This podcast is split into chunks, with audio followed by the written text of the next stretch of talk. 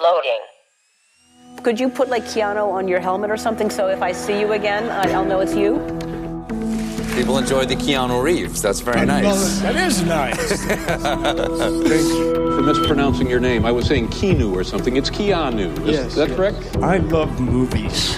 I love watching them, and I love making them. Oh my gosh. I mean, I got high. Gosh, I, I think uh, what they're about. Are we in the Matrix? Keanu Reloaded. Hallo und herzlich willkommen bei Keanu Reloaded. Ich höre da schon ein Gekicher im Hintergrund. Unser Intro ist doch immer wieder eine äh, Bereicherung für Ja, jede ich- Stimmung, oder? Ich finde das immer noch super. das Intro. ja. Ja, ihr hört schon, Julius ist wieder mit dabei, denn Ja, es geht hallo. um einen Film, der dich wirklich interessiert hat, offensichtlich. ja, im Vorfeld wusste ich das nicht, ob der mich interessiert, aber als ich dann fertig war mit dem Film, dachte ich mir, ja, Es war zumindest keine äh, Billo-TV-Produktion, die in super schlechter Qualität auf YouTube verfügbar ist, sondern in HD auf Amazon das Prime. war dann schon ein Argument für mich. Ähm, wir sprechen heute über den Film Permanent Record und das ist nicht nur der Titel der Autobiografie von Edward Snowden, sondern auch ein Film, der auch mal wieder einen weiteren Titel hat, nämlich The Last Song von Marisa Silva. Und wir sind nicht alleine, denn dieser Film teilt einige Parallelen mit dem schon bereits besprochenen River's Edge, den wir ja mit Max von der Wiederaufführung besprochen haben.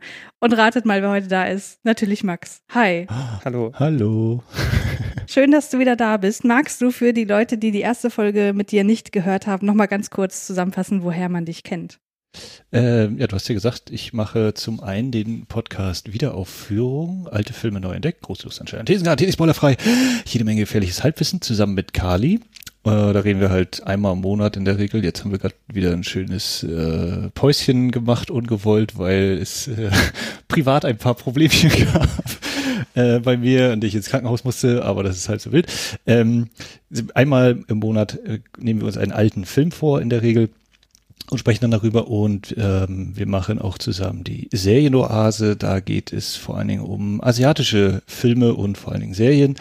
Ähm, und das ist, glaube ich, immer zweimal im Monat, immer alle zwei Wochen kommt da was raus. Da bin ich nicht immer dabei, aber recht häufig. Ja, und sonst äh, treibe ich mich auf Twitter rum, Letterbox, bla bla bla bla bla. Mhm. Und wir sind ja auch schon beim Cinematic Smash Team Tournament aufeinander getroffen. Uh, ja, sitzt der Stachel noch tief. Ich glaube, Julius und ich konnten das gut verarbeiten. ja, auf jeden Fall. Und hat dann doch noch ein gutes Ende genommen. Ja, also für euch. Ne? naja, für uns dann auch einigermaßen. Ja, es war zumindest keine Niederlage, wo wir uns hinterher irgendwie ärgern mussten, Ja. dass wir total versagt haben, sondern es war ja irgendwie alles Ja, ausgeglichen. ich, ich sag mal so, wir haben mit Würde verloren. Also. Ja, würde ich auch sagen. und ihr seid jetzt im Finale. Es ist äh, ein Fest. Hm. Ja, ich bin, bin auch schon sehr gespannt. Ich muss auch sagen, als ich das, die, unsere Folge dann nachgehört habe, das Halbfinale, war ich A, von, von den Schnittkünsten beeindruckt, die äh, Henning da anscheinend an den Tag legt, weil ich so dachte, haben wir da nicht noch irgendwas besprochen oder so? Und äh, habe dann aber auch wieder festgestellt, so, ja krass, das habe ich gesagt. Ich hatte gedacht, ich hätte das und das gesagt. Also so die, die Eigenwahrnehmung und dann dieses, äh, okay, ich habe ganz anders argumentiert. so erinnere ich mich nicht daran. das war schon interessant, ja. Auf jeden Fall. So, heute soll es um Permanent Record gehen, wie gesagt, oder The Last Song, aber ich würde jetzt bei Permanent Record Ja, bleiben, weil das ja. ist irgendwie der gängigere Titel, habe ich den auch Eindruck. Besser, den, den Titel. So, so. Ja, das andere ist der, der deutsche Titel. Genau, ja. Ach so, das ist mir wieder Richtig. dieser tolle Fall von, der deutsche Titel ist auch ein englischer. Genau, Ja. das verstehe ich auch immer nicht. Okay. Interessant. Ähm, Max, magst du mal eine kurze Inhaltszusammenfassung geben? Ähm, ich versuche es. Wir sind in Oregon ähm, an einer äh, Highschool, wo unter anderem David und Chris, gespielt von Alan Boyce und Keanu Reeves, äh, sehr musikversessen sind. Ähm, David äh, darf an der Schule die Musical-Aufführung von HMS Pinafore, dazu werden wir, glaube ich, später noch ein bisschen was sagen, äh, leiten, ist auch anscheinend sehr talentiert musikalisch. Ähm, und äh, ja, die leben halt so ihre Schulzeit und sehr musikaffin, äh, proben auch immer in leerstehenden Lagerhallen äh, und an anderen Orten. Äh, ja, bis David, der eigentlich gerade noch von seinem Rektor die Nachricht bekommen hat, dass er an eine sehr anscheinend renommierte Musikuni äh, gehen können wird, ähm, diese Nachricht erhalten hat. Äh, als David dann anscheinend beschließt, bei einer Party sich äh, von der Klippe zu stürzen. Und jetzt die Menschen drumherum, nicht nur Chris, sondern auch die Freundinnen und Eltern und alle möglichen Menschen, äh, sich dann damit auseinandersetzen müssen, was da passiert ist. Hm. So. Ja, würde ich auch sagen. Also ja, es geht vor allem um die Auseinandersetzung von Chris mit dem Tod seines besten Freundes, würde ich sagen. Und ja, wie das auch so an der Schule dann Wellen schlägt. Julius, was sind denn so die Filmfakten? Ja, also dieser Film ist auch noch aus den 80er Jahren. Ähm, der kam am 22. April 1988 in die US-amerikanischen Kinos. Und dabei handelt es sich um ein Drama, wie wir ja auch schon so ein bisschen mit der Inhaltsangabe ähm, da vermuten konnten, mit Musical-Elementen. Also es kommt einiges an, an Musik vor und auch an Songs, die gesungen werden, ähm, von den Darstellern auch selbst. Und ähm, die Regisseurin, ähm, die hast du ja auch schon erwähnt, das ist Marissa Silver gewesen. Ähm, sie ist eine US-Amerikanerin und unter anderem auch Drehbuchautorin und später auch dann Buchautorin. Ähm, sie wurde ähm, geboren in Shaker Heights in ähm, Ohio und ihre Eltern waren auch beide ähm, Regisseurinnen, ähm, Hm. also ähm, der Vater und so wie auch die Mutter. Genau, bei Permanent Record, da handelt es sich um ihren zweiten Langfilm. Insgesamt hat sie zwischen 1984, also da war ihr erster Film, den sie veröffentlicht hat, und 1992 insgesamt fünf Langfilme ähm, veröffentlicht.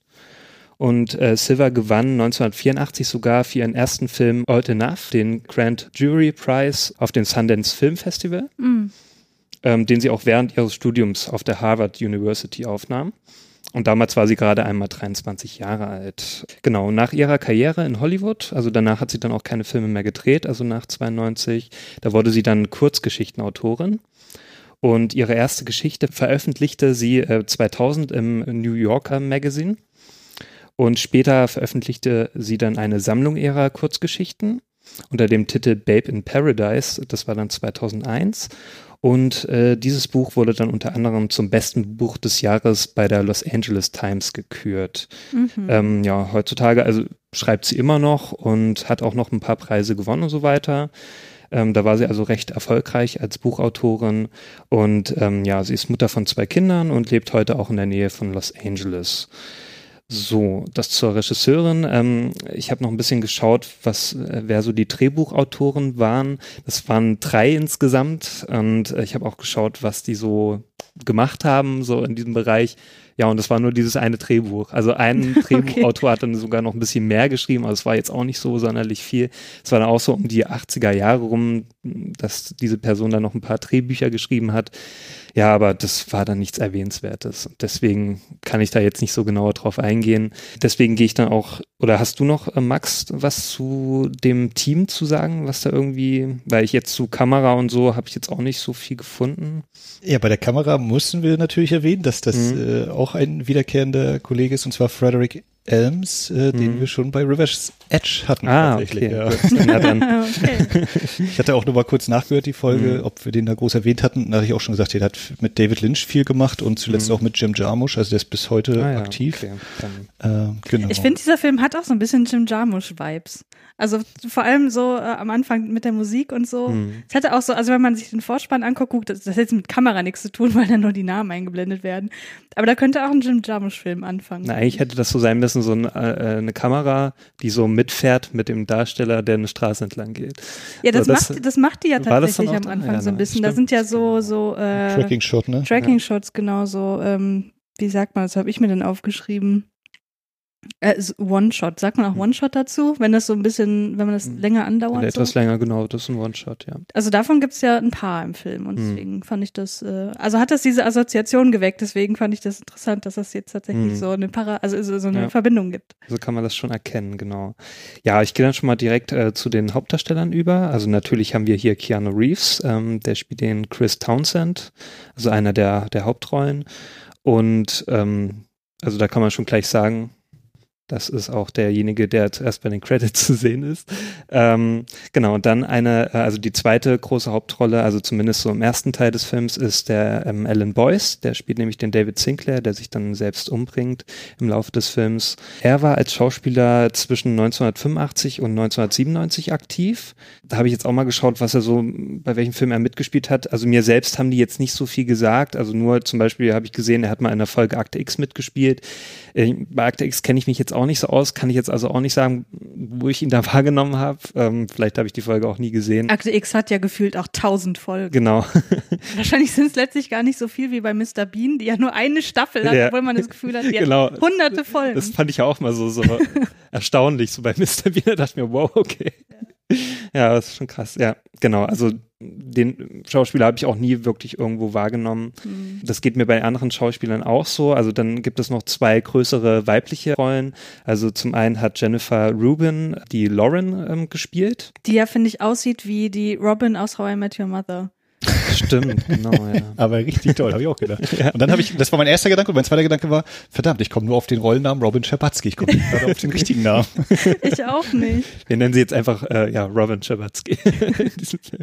genau, ähm, ja, sie hat eine, ja, hat Rollen gehabt, zum Beispiel äh, in Filmen wie Nightmare on Elm Street, äh, den dritten Teil, dann zum Beispiel in der Folge von Miami Vice mitgespielt, also in dieser Serie und zum Beispiel auch in der Folge ähm, in Geschichten aus der Gruft, wenn die noch jemand kennt aus den 90ern. Ja, und äh, dann haben wir noch die zweite größere weibliche Darstellerin. Sie ist äh, Michelle Mayrick. Sie spielt nämlich die MG. Und äh, sie hat insgesamt bei zehn Produktionen als Schauspielerin mitgewirkt. Äh, Ja. Und äh, Permanent Record war sogar ihre letzte Produktion. Danach hat sie keinen Eintrag mehr gehabt in ihrer Danach hat sie Kinder bekommen.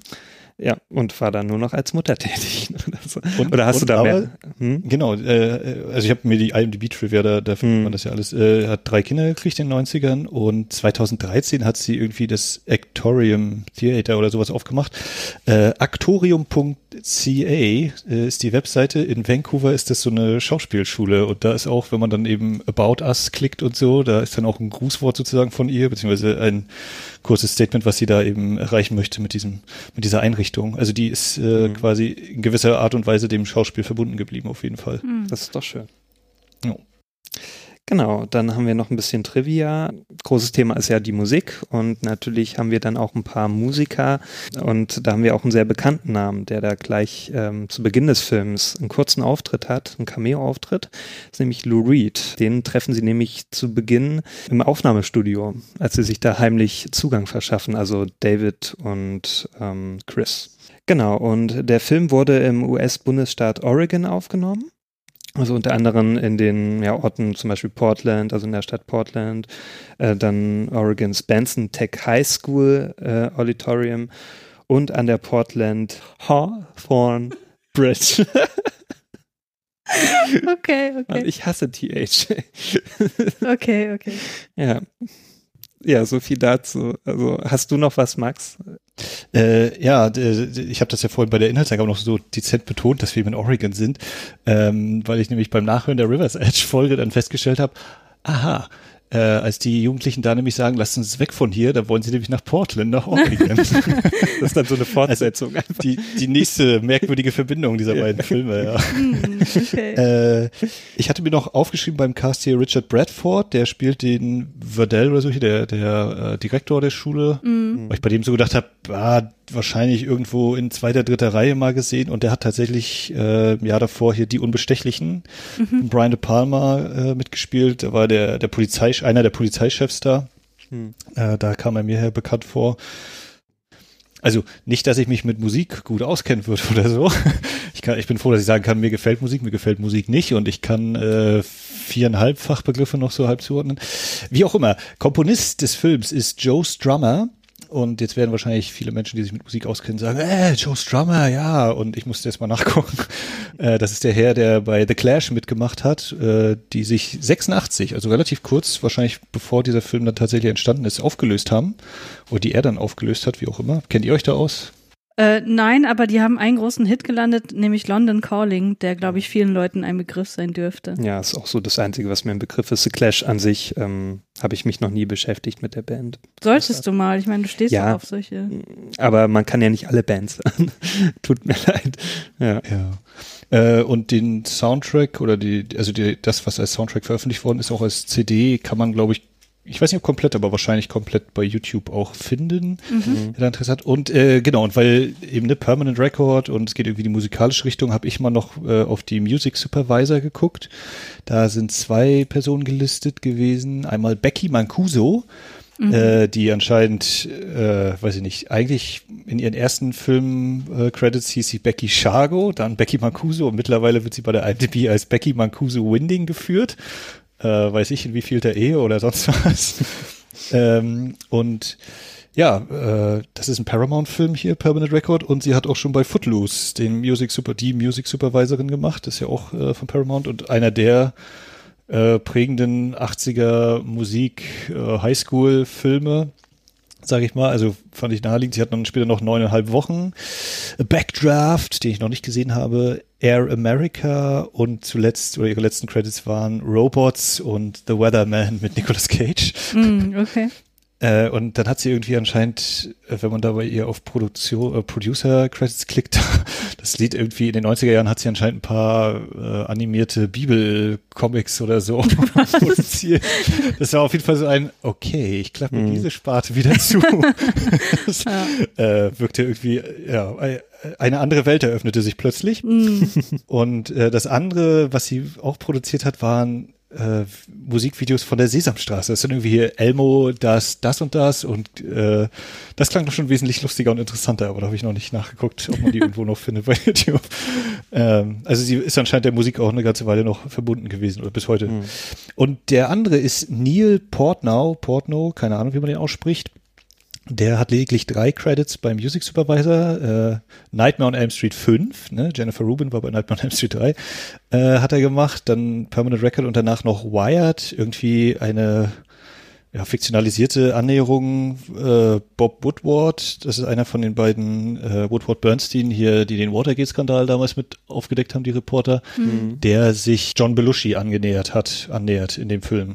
Aber nicht der echte John Belushi, sondern ein Schauspieler spielt die Rolle John Belushi. Ähm, naja, Wired. Wer das nachgucken will, kann das machen. Und äh, viel wichtiger ist, der Kollege ist ähm, in der Musikbranche ein hohes Tier gewesen, wahrscheinlich immer noch. Er ist nämlich im November 2002 CEO und Präsident von The Recording Academy geworden. Okay. Sagte mir eigentlich auch nichts, aber sagt euch die Recording Academy irgendwas? Nö. Nee. Genau. Äh, Habe ich also mir auch mal schlau gemacht, was ist das? Das äh, sind die Menschen, die unter anderem den Grammy oder vor allen Dingen den Grammy veranstalten. Ah, okay. Und da war er bis letztes Jahr, jetzt fast vor einem Jahr genau, bis 31.07.2019 hatte er eben die Funktion von CEO, Präsident dieser Academy inne. Und ähm, ja, der letzte Artikel da irgendwie war, dass er sich wohl sehr für eine Neuregelung zum Thema Urheberrecht bei Musik und so eingesetzt hat. Aber das habe ich nur überflogen.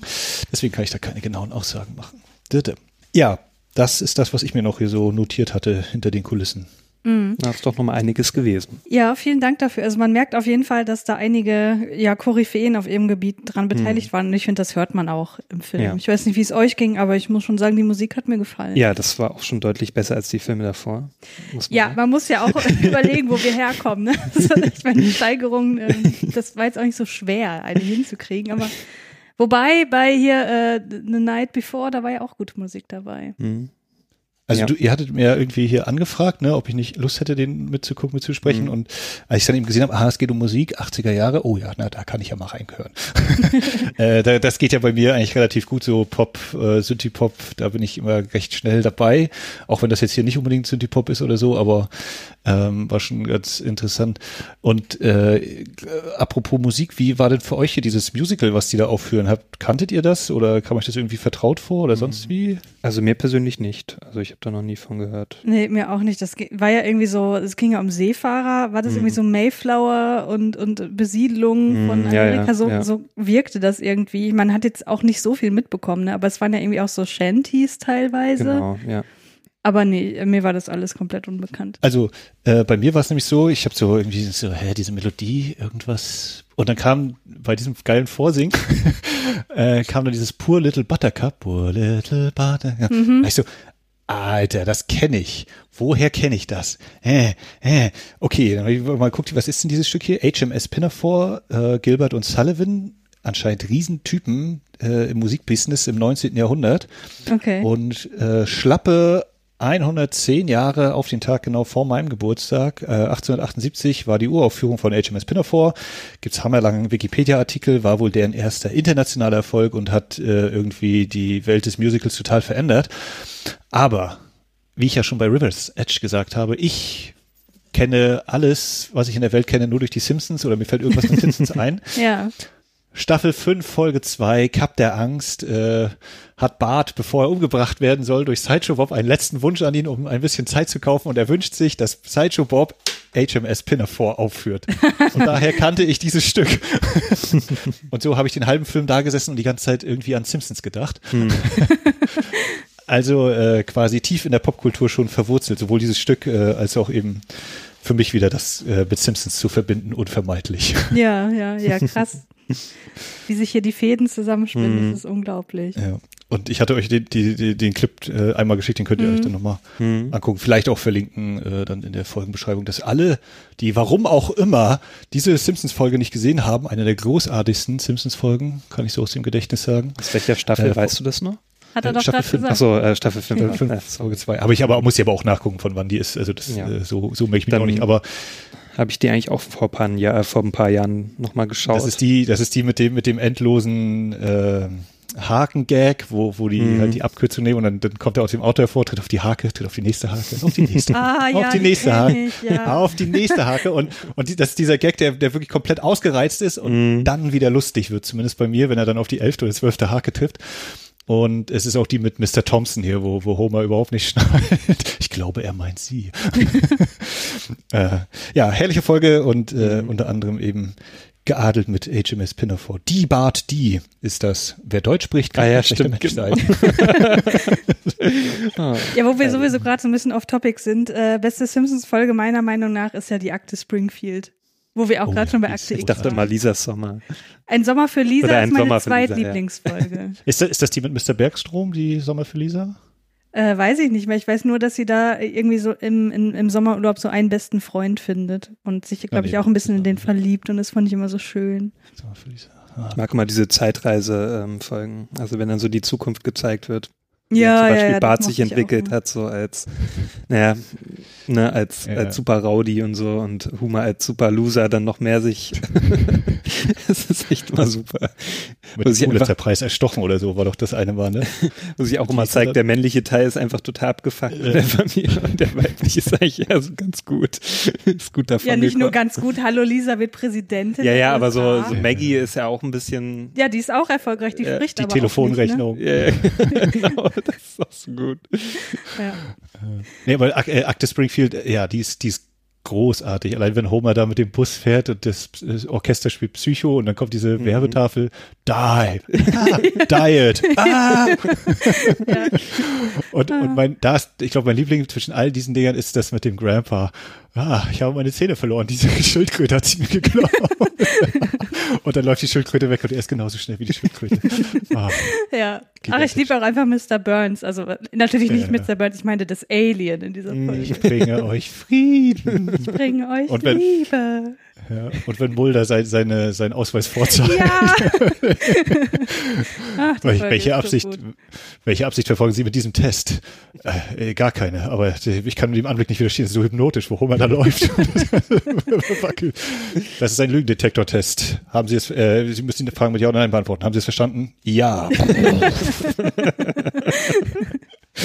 Entschuldigung, ich kann nicht anders. Nee, alles gut. Wir haben das, ich habe das ja angeteasert. So. Ähm, großartig. Dann kommen wir aber mal zum eigentlichen Thema der Folge. Permanent Record. Hm. Ganz kurz, wie wir das Ganze rezipiert haben. Ich habe den Film zuerst mit Julius zusammengeguckt und da es den äh, auf Amazon nur im Original mit englischen Untertiteln gab, haben wir entschieden, okay, dann gucken wir es auf Deutsch, weil das ist immer ein bisschen einfacher zum Mitschreiben und so. Ja. Und diese Synchronisation ist das Schlimmste Ja, überhaupt. die ist sehr schlimm. Die ist also da so grottig. hat natürlich ähm, Keanu Reeves noch nicht seinen Stammsprecher wie Nee. später. Also hat er noch natürlich noch so wechselnde ähm, Stimmen, wie das auch oftmals so ist, wenn man noch nicht so bekannt ist. Aber der hört sich nicht mal an wie ein Synchronsprecher, als hätten die einfach irgendwie Ja, ja, das hört sich so. ganz schlimm an. Ja, also ich fand sogar die anderen Synchronstimmen gingen Die waren noch okay, einigermaßen. aber seine war grottig. Aber seine, ja, es war wirklich schlimm. Also grässlich. Also man sollte es, äh, wenn man die Möglichkeit hat, dann schon im Original anschauen. Ja, das habe ich dann heute nochmal gemacht und Mhm. das war wirklich wesentlich angenehmer. So viel dazu. Ähm, wir steigen ein in die Einstiegsszene, die übrigens eine nette, äh, wie sagt man, sagt man dann Parabel? Ähm, quasi. Erzähl mal. Also ich, will Guck, damit da gucken, sagen, was eine Parabel ist. ich will damit sagen, die Einstiegsszene und die Ausstiegsszene sind im Grunde gleich. Ach so, ja, wie zuletzt bei Stimmung. 1917 oder sowas, wo dann so der Shot, Anfangsshot mit Wobei, dem Endshot. äh, also ich, ich schiebe noch ganz kurz ein, ich habe den nur original mit, unter, mit englischen Untertiteln geguckt gehabt Mhm. äh, und habe mir dann hinterher den, in Anführungszeichen, Trailer, was halt einfach irgendwie anderthalb Minuten aus dem Film ist, Mhm. äh, angeguckt und der war auf Deutsch und habe dann auch gedacht, ja gut, dass ich den auf Englisch geguckt habe. ähm, ähm, aber gut, du wolltest genau den, die, die Anfangs- und die Endszene gerade beschreiben. Genau. Ähm, wir sehen dort in einem, wie ich es nennen würde, One-Shot. Du hattest gerade noch was anderes gesagt. Ja, Tracking-Shot, ne? also dass es Tracking-Shot. so relativ lang gehaltene Einstellung ist und wir folgen eben, oder die Kamera fährt quasi parallel zu, äh, Name schon wieder vergessen, Dave. David, David. genau, der sich dort mit äh, ganz vielen anderen äh, Jugendlichen auf einer Art Klippe befindet, an so einem Felsen. Und wir merken, dass die sich da offenbar häufiger mal rumtreiben, dass das so der, der Spot zum, zum Chillen ist für die. Und in dieser Einstiegsszene werden im Grunde auch fast alle wichtigen Charaktere zumindest mal gezeigt. Außer Chris, der ist nämlich nicht da, weil der bei sich zu Hause in Boxershorts und T-Shirt Gitarre übt. David fährt dann zu ihm und wir bekommen mit, dass die ja sehr musikversessen sind und zusammen offenbar irgendwie ein Album aufnehmen wollen. Und das erste, was ich mir so dachte, als so Chris eingeführt wurde und man so ein bisschen mitbekommen hat, wie der so drauf ist, so, also im Grunde genommen ist das Ted aus Bill und Ted. Ich dachte mir auch so, die wirken echt wie Bill und Ted erstmal. Also nicht wie Bill So und Ted, er wirkt wie Ted, Bill nicht. Also Ja, aber weil David es auch ist sehr um- definitiv nicht Bill. Weil auch bei Bill und Ted geht's ja auch, also die spielen ja auch Gitarre und so.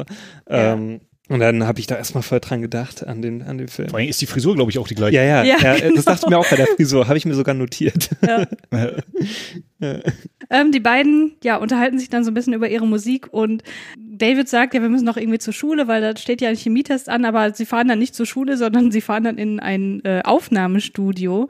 Und das, was Julius am Anfang schon gesagt hatte, ähm, Sie fahren zu einem Aufnahmestudio ja, aber wie sie fahren, ne? das wird auch und mehrmals, versuchen dann. das wird Ja, die versuchen auch mit so einem Trick Lass irgendwie mich da doch mal ganz kurz. Es wird auch mehrmals äh, betont, wie rowdyhaft ähm, Chris Auto fährt. Also er fährt wirk- wirklich unfassbar. Ja, das sieht ähm, auch ganz schlimm aus. Also er, ich glaube, von Straßenverkehrsordnung hat er nicht so viel gehört. Sie fahren dann Er zu einem, fährt so gut, wie sein Auto neu ist, ja. genau, er zeigt sich genau. mal wieder in Amerika, es ist sehr einfach, an den Führerschein zu kommen. Offenbar schon, ja.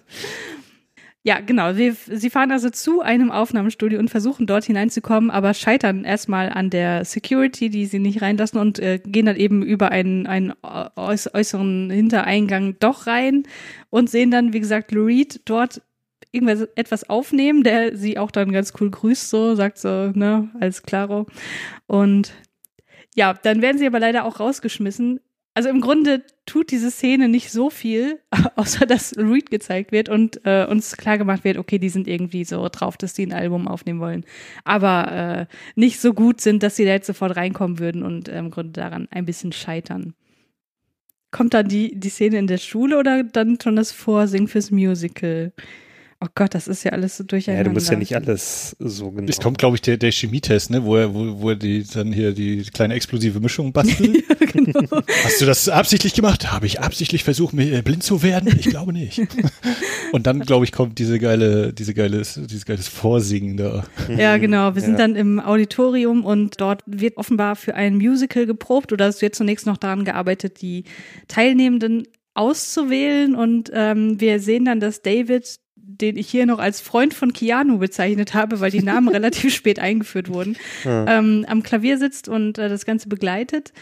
Und ja, da sehen wir dann mehrere Personen ähm, vorsingen, unter anderem Kim, MG, Lauren und ein blonder Typ, der nie wieder vorkommt. Oder? Äh, auf jeden Fall hat er damit Eindruck hinterlassen, das kann ich noch sagen. Und naja, die, die, ähm, die Menschen, die das Ganze so ein bisschen äh, beaufsichtigen, sind so semi-begeistert. Lauren kann auf jeden Fall Eindruck erwecken, aber die anderen, Mhm. naja, geht so. Ja, also es war wirklich nur die Lauren, die eigentlich wirklich gut gesungen hat. Bei den anderen dachte ich mir so, okay, was soll das?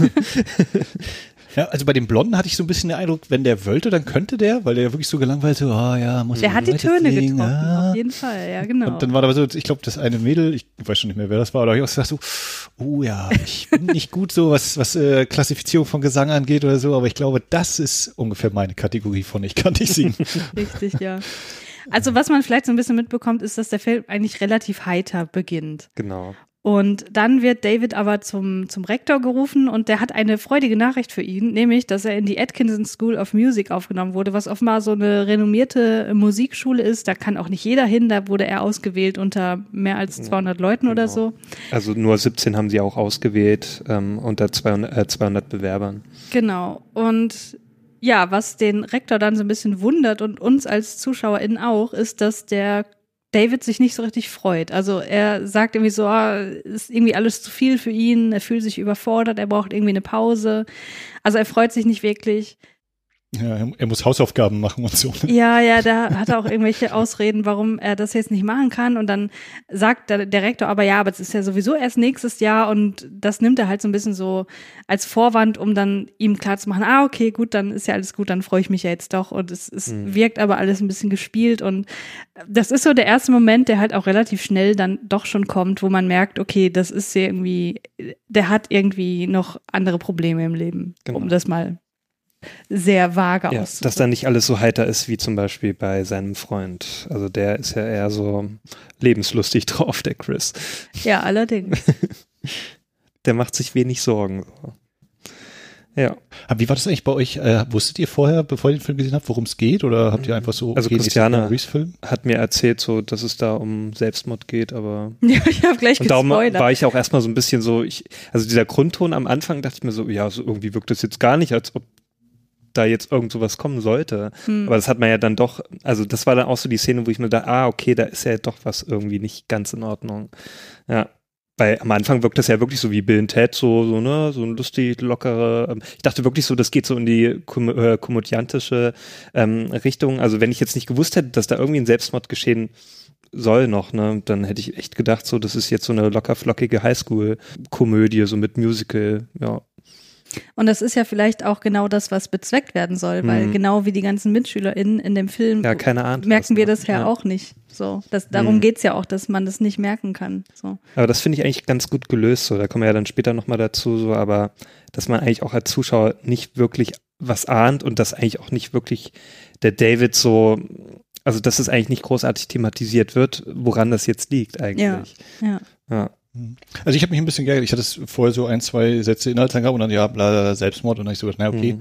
weißt du so grob, wo, wo es hier gehen würde und habe dann auch gesagt, ja, hätte ich es nicht gewusst, glaube ich, das wäre noch mal eine Spur interessanter gewesen, Mhm. so vom Ja. Verlauf her. Das wäre überraschender Weil man- gewesen, ja. Tatsächlich nicht so direkt damit rechnet. Auf jeden Fall, aber es steht ja genau, wie du gesagt hast, äh, auch in ganz kurzen Inhaltsangaben gleich Mhm. drin. So. Also man, man Ja. entkommt dem nicht, wenn man irgendwie sich darüber informiert, worum es eigentlich geht. Ja, Wenn ihr also den Film noch nicht gesehen habt, dann ja sorry vergesst für alles, die was wir gesagt haben. Ja, aber ich meine, dass wir hier alles spoilern, das weiß man ja, Ja, auch. klar.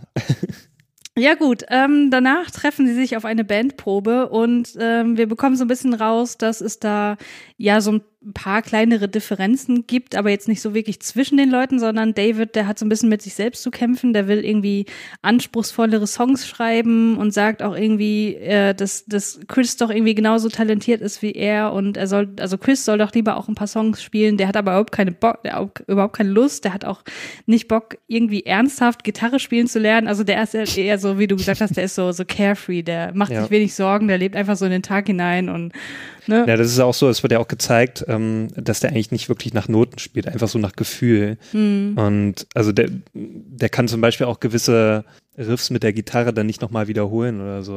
Weil der einfach so, äh, Ja. einfach frei rausspielt. Einfach rumjammt Ja. eigentlich. Ist, ist schön geschrieben, ne? So dieses, äh, ja, kannst du es nochmal spielen? Nee, warum nicht? Ja, ich Ja. hab nicht hingeguckt. Das fand ich eigentlich ganz gut, die Szene, ja. Das hat das nochmal so gut gezeigt, so dass er sich eigentlich keine Gedanken macht. Dass er einfach nur Musik leben möchte und eigentlich das überhaupt nicht ernst nimmt, eigentlich so. Wie das eigentlich ein Musiker, der jetzt wirklich Erfolg haben möchte, das eigentlich machen muss. Also, also da ist eigentlich der David anders drauf. Der hat wirklich eigentlich so, ne, der kann auch äh, äh, Musik schreiben, also, ne, also komponieren und auch gut spielen. Und aber der hat natürlich auch noch andere Probleme halt. Ne? Aber das sieht man auch ganz schön ähm, an den Zimmern von den beiden. Ne? Also der Mhm. David, der hat ja super viele Instrumente bei sich zu Hause ja, stehen. genau. Und der, oh, ich vergesse immer den Namen, Chris, der hat in erster Linie Platten bei sich zu Hause stehen. Ja. Also der ist eher so der Musikfan und der Chris ist eher der, äh, der David ist eher der Musiker. Ja, genau. David ist, David hat das Aquarium bei sich, ne? Genau. Hm? Ja. Ich überlege gerade, ich glaube, ich weiß gar nicht, wie Chris Zimmer aussieht. Ah doch, das, Da das, das sieht man später, vor allem wenn er das dann noch so ein bisschen demoliert als Also äh, wie in einer ein typisches Jugendzimmer eigentlich auch so, also auch nicht sehr aufgeräumt bei ihm. Also so typisch, was wie der Chris eigentlich auch so wirkt, so ne, so ein lockerer Typ, der eigentlich nicht wirklich viel ähm, sich darum macht, wie jetzt sein Zimmer aussieht. Also da ist Ja. der David ganz anders. So. Das stimmt, er gibt sich schon mehr Mühe bei der Einrichtung. Ja, Mhm. genau. Ja, der David, äh, der hat aber auf jeden Fall was mit einem Mädchen am Start, nämlich mit der Kim. Und was wir dann relativ schnell mitbekommen, ist, dass die aber nur eine rein körperliche Beziehung zueinander haben und äh, sie tauschen sich darüber auch so ein bisschen aus. Und David sagt dann sowas wie, ja, keiner ist ja mehr wirklich zusammen, wo ich so dachte, okay, das ist jetzt irgendwie aber schon ziemlich Foreshadowing so auf diese Millennial-Ära oder Generation, die wir ja heute irgendwie haben, wo ja immer gesagt wird, ähm, die Leute sind nicht mehr bindungsfähig und keiner ist mehr wirklich zusammen und, und ähm, ist committed und so, sondern man guckt halt, ob man nicht doch noch irgendwie was Besseres bekommt und so eine ähnliche, ähm, ja, äh, wie sagt man, so eine ähnliche Sache haben die hier auf jeden Fall am Laufen. Und sie sagt dann noch irgendwie so, ja, das Coole an uns beiden ist ja, dass wir uns nicht miteinander unterhalten. also, äh, dass keiner den anderen irgendwie was fragt. Und ja, man merkt auf jeden Fall, die führen keine besonders bedeutungsvolle und emotional intime Beziehungen miteinander, sondern ist das halt alles, ja, sehr körperlich, aber das finden sie beide halt auch irgendwie offensichtlich relativ gut. Ich weiß nicht, ob es bei ihr, für sie ist es, glaube ich, ein bisschen größere, das größere Problem, habe ich so das Gefühl gehabt. Mhm. Dass sie da schon eigentlich mehr wissen möchte über ihn. Und er eigentlich, für ihn ist das wirklich so, also ihn habe ich das so abgekauft, dass er das eigentlich wirklich nicht wissen möchte. Mhm. Also ich hatte bei ihr auch den Eindruck, dass sie durchaus äh, interessiert ist an mehr als nur schnödem, tollen Sex. äh, und das, da bin ich mir jetzt nicht ganz sicher, sie hatte irgendwie einen älteren Freund oder so, und der, der will sie dann auch heiraten oder irgendwie so? Oder war das Ehrlich so gesagt eine habe ich keine von Ahnung, ihr? obwohl ich den jetzt Das ist gar nicht, gesehen so oft wird die ja auch nicht gezeigt, die wird ja nur ab und Ja. zu mal gezeigt. Also das, Ähm, weil dann irgendwie sagt sie, ja, und äh, dieser Dödel, der will mich jetzt auch noch heiraten, was für ein, Hm. äh, ne, also im Okay. Sinne von hier, der kriegt das gar nicht mit und sowas. hm, Ähm, hm, Zum Thema Bindung, ja. Mhm. Ja, nee, genau. Ich habe also bei ihr durchaus eher den Eindruck auf jeden Fall, äh, dass, dass sie jetzt nicht nur einfach reden möchte, sondern dass sie grundsätzlich auch irgendwie ein bisschen mehr an, an David interessiert ist. So. Ja, aber er scheint sich ihr gegenüber nicht zu öffnen. Was ja auch schon wieder so ein, ein Hinweis ist darauf, was äh, bei ihm eventuell ja nicht so gut läuft. Das sehen wir auch dann in der nächsten Szene mit dem kleinen Bruder, die finde ich so niedlich. Dieser kleine Mhm. Bruder, der ist auch so niedlich. ja, der ist wirklich Zucker. Der hat sogar eine gute Synchronstimme, muss man sagen. Da Mhm. hat man nicht das Gefühl, das ist eine erwachsene Frau, die das finde ich immer ganz schlimm. Erwachsene Frauen, die kleine Jungen Kinder sprechen. Ja. Das ist das Schrecklichste. Ja. Nee, ich glaube, das spricht wirklich ein Kind und ich Mhm. finde ihn wirklich total niedlich. Ja, der ist wirklich ein ganz süßer Typ. Der spielt da irgendwie mit seinem Lego Duplo. Du hast du dich noch Mhm. drüber beschwert, wie schlecht das zusammengebaut ist, aber er ist sehr begeistert davon, dass er da irgendwie ein Spaceship gebaut hat, ja. Na, ich hatte in dem Alter schon ein höheres Level. Ach Mann. Ja, auf jeden Fall ähm, kommt David dann zu ihm und die halt, unterhalten sich so ein bisschen miteinander und das ist irgendwie alles total niedlich, weil die sehr liebevoll miteinander Mhm, sind und ja. man merkt so, okay, die haben irgendwie eine schöne geschwisterliche Beziehung. Aber es kommt halt auch raus, also David sagt so, ah, was ich eigentlich am liebsten hätte, ist, dass wir beide irgendwie die Leben tauschen, weil dann kannst du für mich zur Schule gehen, du kannst es mit den Mädels machen und ich kann den ganzen Tag schlafen. Wo ich dachte, ah, okay, mhm, mhm. Das, das trifft natürlich bei mir als Psychologin auf, auf offene Ohren, wenn man sowas hört. Ja. Wie habt ihr die Szene empfunden? Ich dachte mir nur so, ich würde auch gern mal tauschen. Ja. Ja, so, so ein Tag schlafen ist schon nicht verkehrt. Ja. Nee, ich find's süß, wie der, wie, der, wie der kleine Bruder dann so, äh, Mädchen. ja. Und äh, ich, also sein Zimmer habe ich zum Beispiel eher vor Augen als das von von äh, äh, Chris äh, mit dieser Einrichtung, äh, mit den mit den Wachsmalmonstern an der Wand und sowas, was er da erzählt. Ja. Ähm, ja, und dann vor allen Dingen ist ja da dann auch, dass David sich äh, schlafen schrägstrich tot stellt. Ne? Das ist ja dann auch, wenn man das wieder in diese Omen-Foreshadowing-Geschichte einführen, einreihen will, ist das ja auch schon mal ein ganz deutlicher äh, Hinweis darauf eben, ne, dass er so tut, als wäre er tot. Ja, auf jeden Fall. In der nächsten Szene sehen wir dann Chris am Klavier. Man sieht das Auditorium in so einer ähm, Totalen. totalen, danke. Ähm, und man merkt, okay, das kann er aber ziemlich gut. Also Chris ist, wie das ähm, David auch schon angemerkt hat, auch musikalisch durchaus talentiert. Und seine Freundin MG kommt dann zu ihm. Man erfährt übrigens nicht, wie die wirklich heißt. Die wird e- immer nur MG genannt. Ja, da ist offenbar so, so eine ähnliche Dynamik wie bei David und Kim. Denn die MG, die denkt so ein bisschen über ihre Zukunft nach und macht sich Sorgen, ob sie das alles schafft mit dem Abschluss und was denn danach kommt.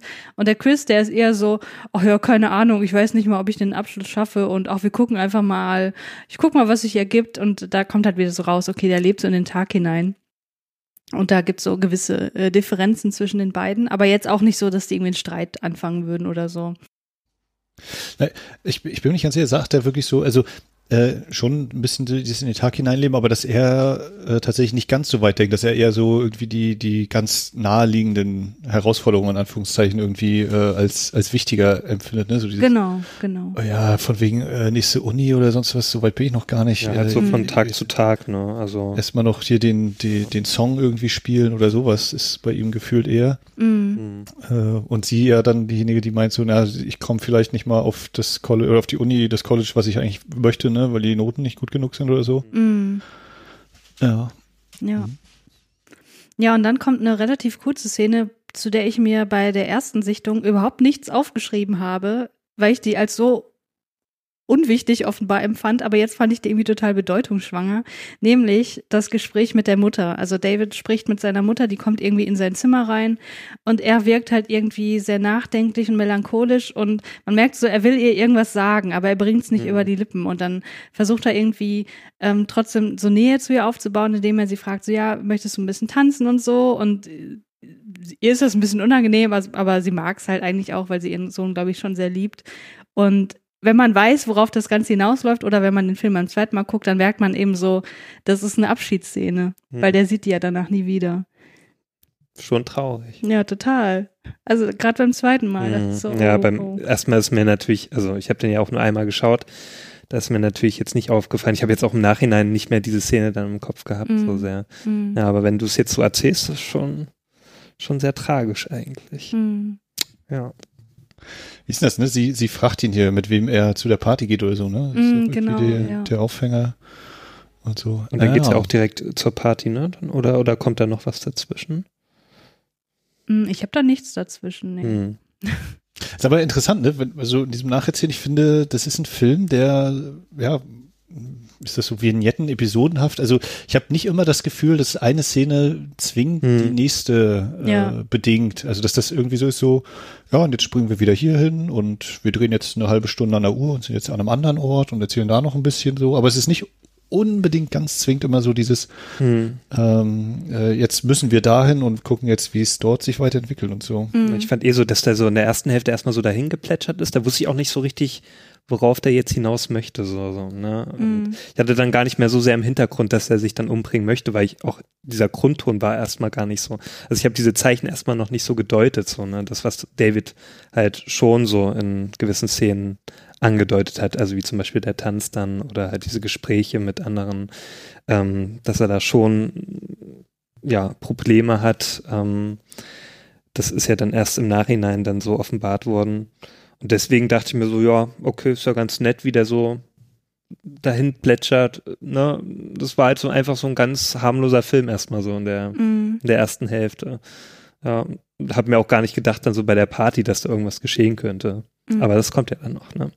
Ja, Max, ich würde da aber auf jeden Fall zustimmen. Also man hat das ja vielleicht auch bei der Inhaltsangabe schon gemerkt. Das ist ein Film, in dem passiert jetzt nicht wahnsinnig viel. Das meiste, was passiert, ist so im Innenleben der Charaktere. Und da sind die Szenen halt relativ austauschbar. Also ob jetzt ne, nachher zuerst die Beerdigung kommt oder dann erst die Leute, die sich unterhalten darüber, das ist halt relativ egal.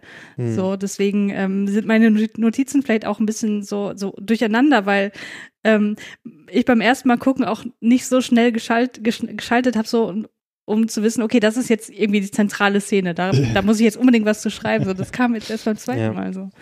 Ja. Na, ich finde, das kann man ja wieder, ne, das ist ja das, das Schöne, man kann es ja auslegen als positiv oder negativ. Man kann sagen, ja, das ist äh, schlechtes Drehbuch, weil halt eigentlich so der Ablauf, das muss sich ja irgendwie bedingen und so, damit wir auch immer als Zuschauer dabei sind und wissen, ah, jetzt gehen wir dahin und dorthin. Äh, oder man sagt eben, naja, das ist eben so der, der Stil des Films oder dieses Gefühl der, der Leute da so, ne, das, das, das fließt eben so ein bisschen und springt dann eben auch mal so hin und her und äh, man denkt eben nicht an morgen oder an eine stringente Dramaturgie, das passiert eben dann einfach alles mal so. Und das Ja, ist vielleicht auch wieder so ein bisschen ähm, nicht David Lynch, der andere. Ähm, Jim Jim, Jarmusch. Jarmusch, danke. Die plätschern ja auch meistens vor Ja, sich. eben, die plätschern ja auch vor sich hin und da geht's ja auch in erster Linie um Gespräche zwischen Menschen. Genau, ja, um Begegnungen, ja. Ja. Naja, auf jeden Fall sind wir dann bei der Party und äh, die findet bei Quiz statt. äh, ganz lustig noch diese Szene, wo MG das Essen vorbereitet und sie macht eine riesen Platte mit Rohkost. Ja. Und es ist irgendwie ein bisschen absurd, weil man denkt sich auch, warum ist das in diesem Film drin? Warum? Ich dachte mir auch so in den 80ern, war das da schon so ein Thema? ja, keine Ahnung. Es wirkt alles ein bisschen deplatziert, aber wie man später auf der Party sieht, bedienen sich doch tatsächlich Menschen an dieser Platte. Na, ich finde, es zeigt ja auch wieder so ein bisschen die, die, dafür, dass eben äh, Chris, Name, dass Chris und sie ja eigentlich zusammen sind, aber dass sie eben äh, ja unterschiedlich sind, ne? Also ähm, wenn er dann sagt, ja, we want trash, äh, Bier, Pizza, Party, wir wollen nicht. Oh doch, wir wollen äh, Salat, Beet, äh, weiß ich gar nicht, was, was er da noch so aufzählt, um dann, um sie dann quasi doch wieder so ein bisschen, um dann zu sagen, nein, so doll meinte ich das gar nicht, aber äh, äh, naja. Ich muss auch sagen, so am Anfang habe ich gar nicht so richtig gecheckt, dass die so zusammen sind. Also da hat, hatte ich gar nicht so das Gefühl gehabt.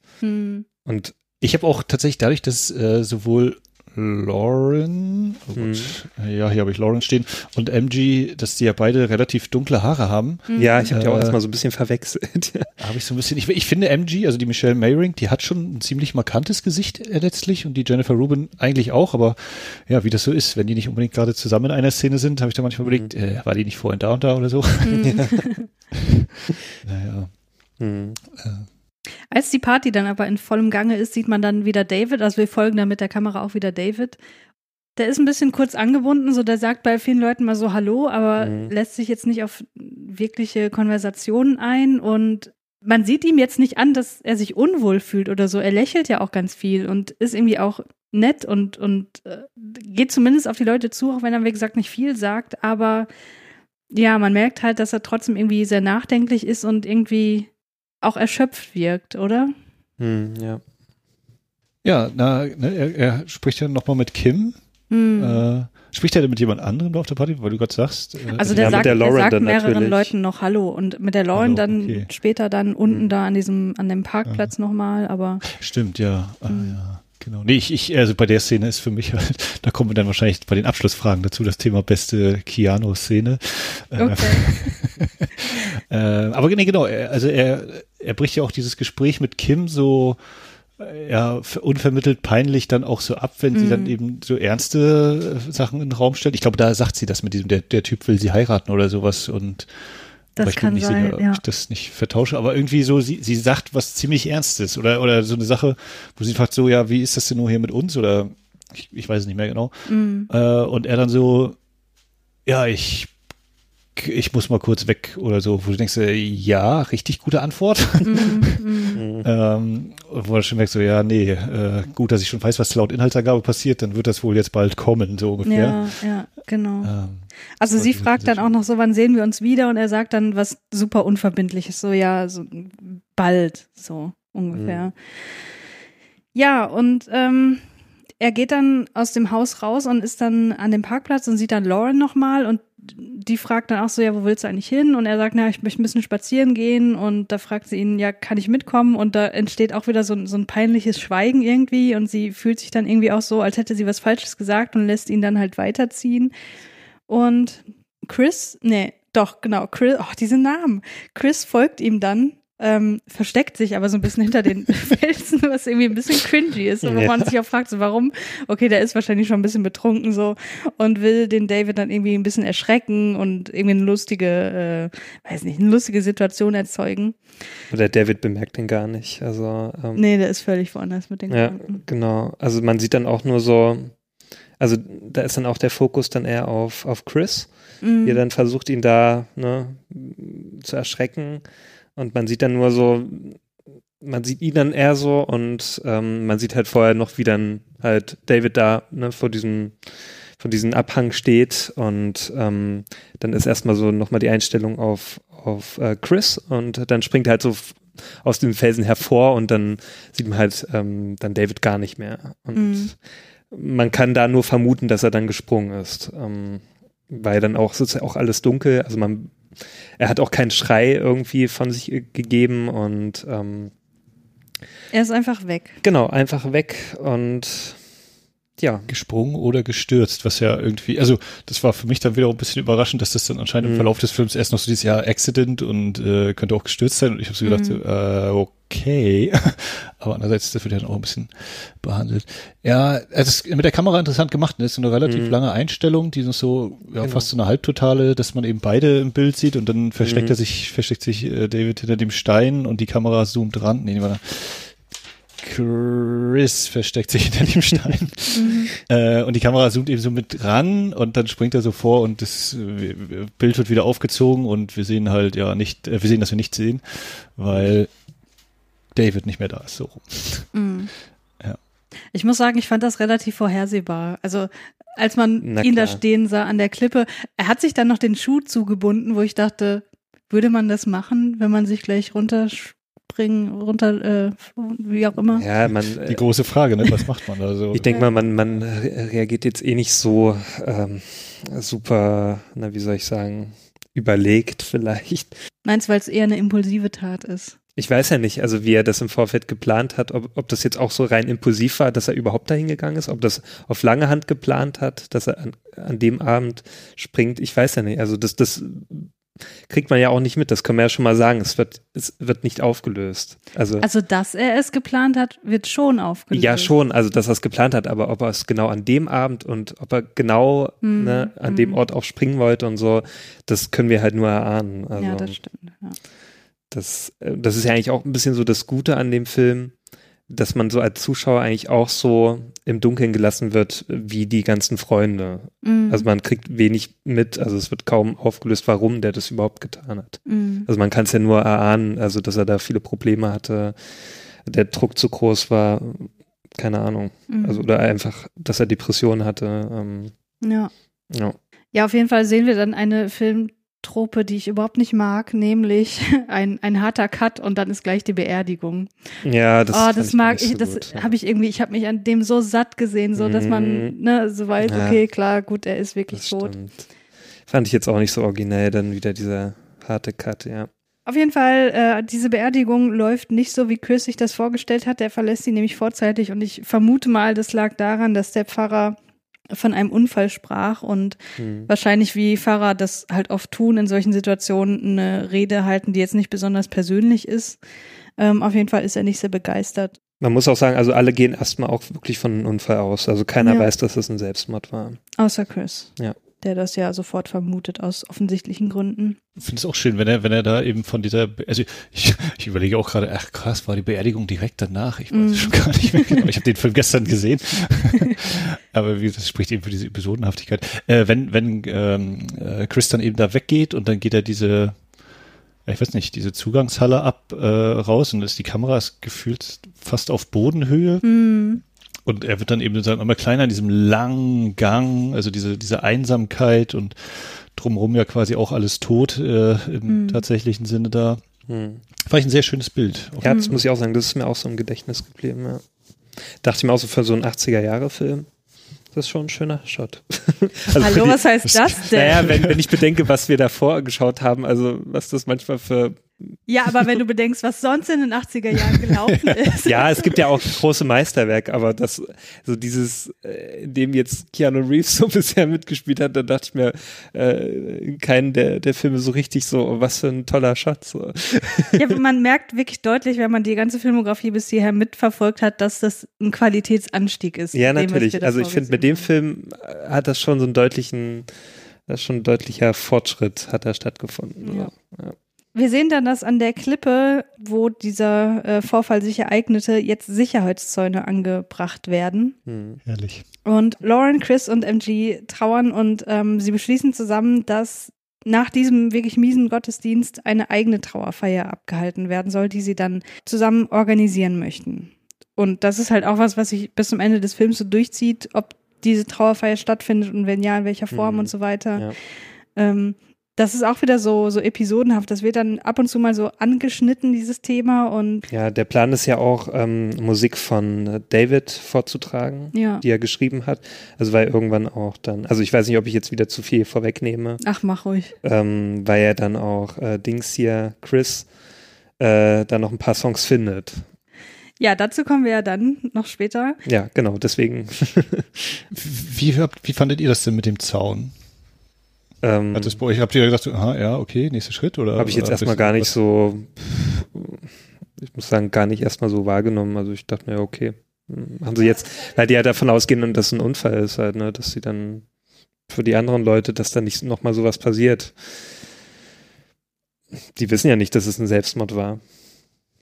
Ja, also ich, ich dachte an der Stelle eigentlich schon, dass die wüssten, dass es ein Selbstmord ist. Und da habe ich gedacht, okay, das Einzige, was ihnen einfällt, ist dann einen Zaun aufzustellen, als ob das wirklich das Problem an der Wurzel greifen würde. Ja, ich denke, ich habe es interpretiert, dass die halt dachten, es ist ein Unfall und darum wenn, ja, eine Maßnahme und, Genau, und da die das ja denken, macht das ja durchaus Sinn. Ja. Also ich, äh, das war ein Moment, wo ich äh, laut auflachen musste. Es ist so dieses, jetzt bauen wir einen Zaun hin. Wie geil, richtig clever. Da hat sich gerade jemand umgebracht und euch fällt ein, wir bauen da einen Zaun hin. Genau, wie, wie, Christian, wie du gesagt hast, ne? als ob das eben die tatsächlichen Probleme ja. lösen würde, wenn man irgendwo einen Zaun oder gar eine Mauer hinbaut. Ich verbinde das irgendwie hier mit bei uns auf Ecke, heißt äh, hier in Mecklenburg-Vorpommern, in, äh, auf Rügen gibt's ja die schönen Kreidefelsen und mhm, da bröckelt ja. auch kontinuierlich und immer wieder was ab und trotz zahlreiche Hinweisschilder etc. liest man eigentlich mindestens einmal pro Sommer, dass irgendwelche Trottel sich nicht dran gehalten haben und manchmal stürzen welche ab mhm. ähm, und ähnliches. Äh, also die kriegen das, sind alle zu doof dafür, sich dran zu halten und glauben nicht, dass da was abstürzt oder man selber sich in mhm. Gefahr bringt, bis sie dann in Gefahr geraten sind. Äh, von daher ist der Zaun wahrscheinlich gar nicht die allerschlechteste Idee, auch wenn Karen da, äh, die Lauren, glaube ich, später mal das noch ein bisschen austestet. Mhm. Ähm, aber genau eben, ne, das, das ist eigentlich so die, die, die Behördenreaktion auf diesen Vorfall ist eben. Ja, genau. Ja, wir haben jetzt die, die Beerdigung gemacht, äh, haben also sozusagen der Fahrrad mit den Kindern geredet und äh, wir zeigen jetzt äh, auch hier, wie man das löst, indem man da einen Zaun hinbaut. Ja, und so dann abgeschlossen, so, ja. Ja, ja, ne, und dann kommt eben äh, dieses, dieses Dreiergespräch und da war ich halt, das liegt aber auch daran, dass ich halt äh, Wasser sehr gerne in Filmen sehe, äh, dann hast du die drei stehen da vorne und du hast eben dieses endlos erscheinende, die, die Westküste, mhm. Ähm, äh, oh Gott, jetzt bin ich wieder voll durcheinander. Ist das der Atlantik, der Pazifik? Pazifik. Pazifik, ne? Ja. Äh, hast du in diesem Pazifik und es sieht halt einfach so geil aus, und weil du auch diese leichte Krümmung natürlich hier, die Parallaxe da mit drin hast und so. Mhm. Und äh, hätte, hätte der, der Film hätte noch eine Stunde lang einfach diese Einstellung halten können. ich, ich wäre total, total fasziniert gewesen. Ich weiß gar nicht, wie war das? Lauren sagt irgendwie hier, ob, ob sein Sp ist his Spirit or Ghost hier oder irgendwie sowas sagt ja, ne? Also dieses mhm. Versuchen, dem, dem nachzuspüren ähm, und, und was ja dann so auch weiter Teil irgendwie ist, oder zumindest für uns Zuschauer auch ist, ne? dieser Versuch, das irgendwie greifen zu können. Mhm. Ja. Zu, äh, eben nachzuvollziehen, äh, versuchen nachzuvollziehen. Und wir hatten jetzt so zwei, drei Szenen, wo man dann überlegt, ja, was hat denn der Alex nun? Ist es der, der Leistungs- und Erwartungsdruck?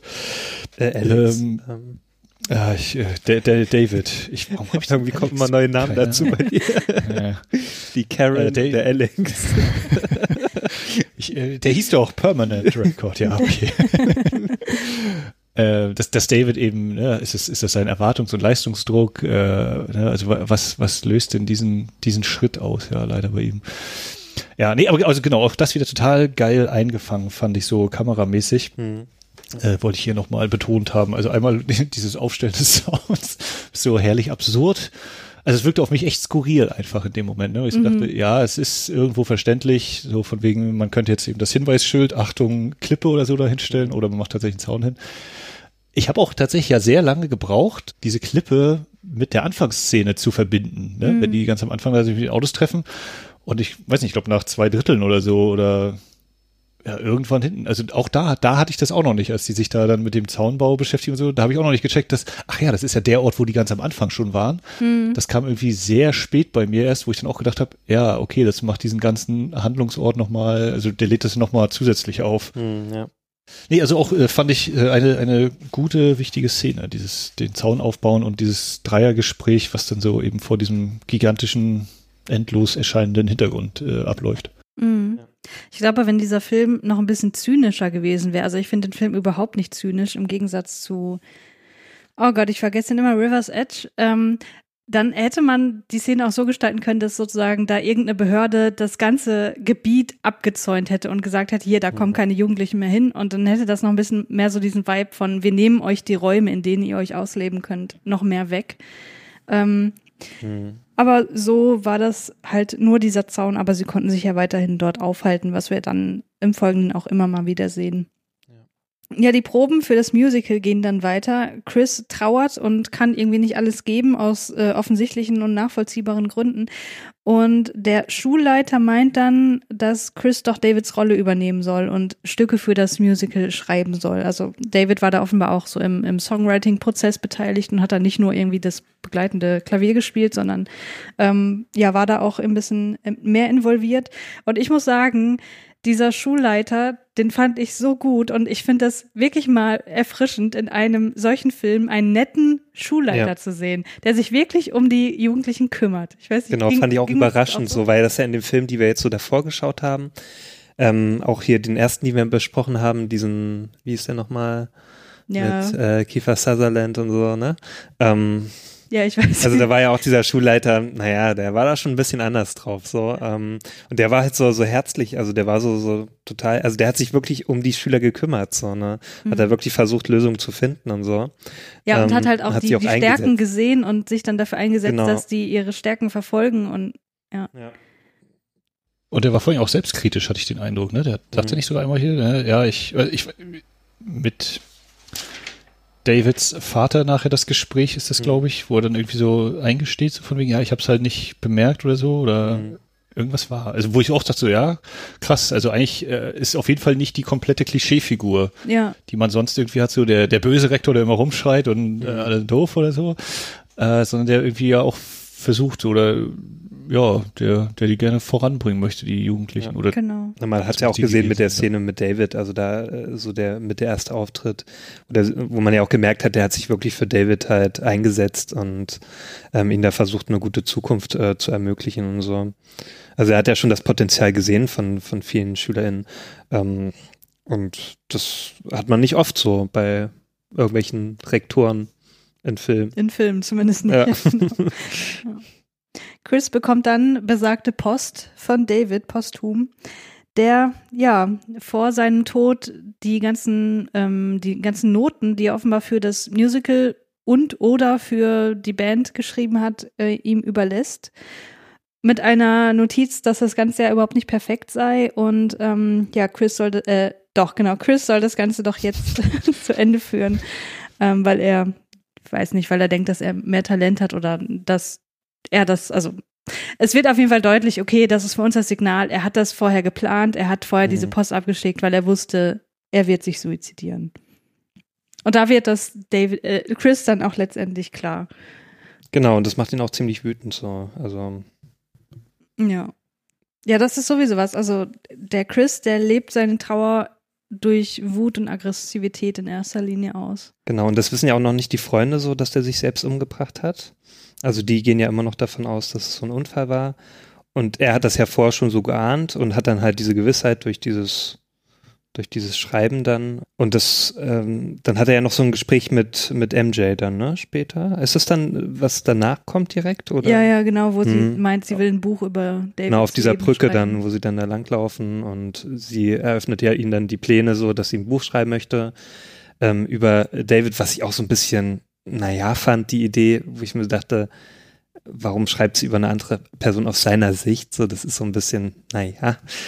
Ja, Chris ist da von ja auch sowieso überhaupt nicht Mhm. begeistert. Der wird ja auch da relativ aggressiv Ja, schnell. genau. Aber andererseits, wenn das ihr Weg ist, um mit der Trauer umzugehen, warum soll man sie nicht lassen?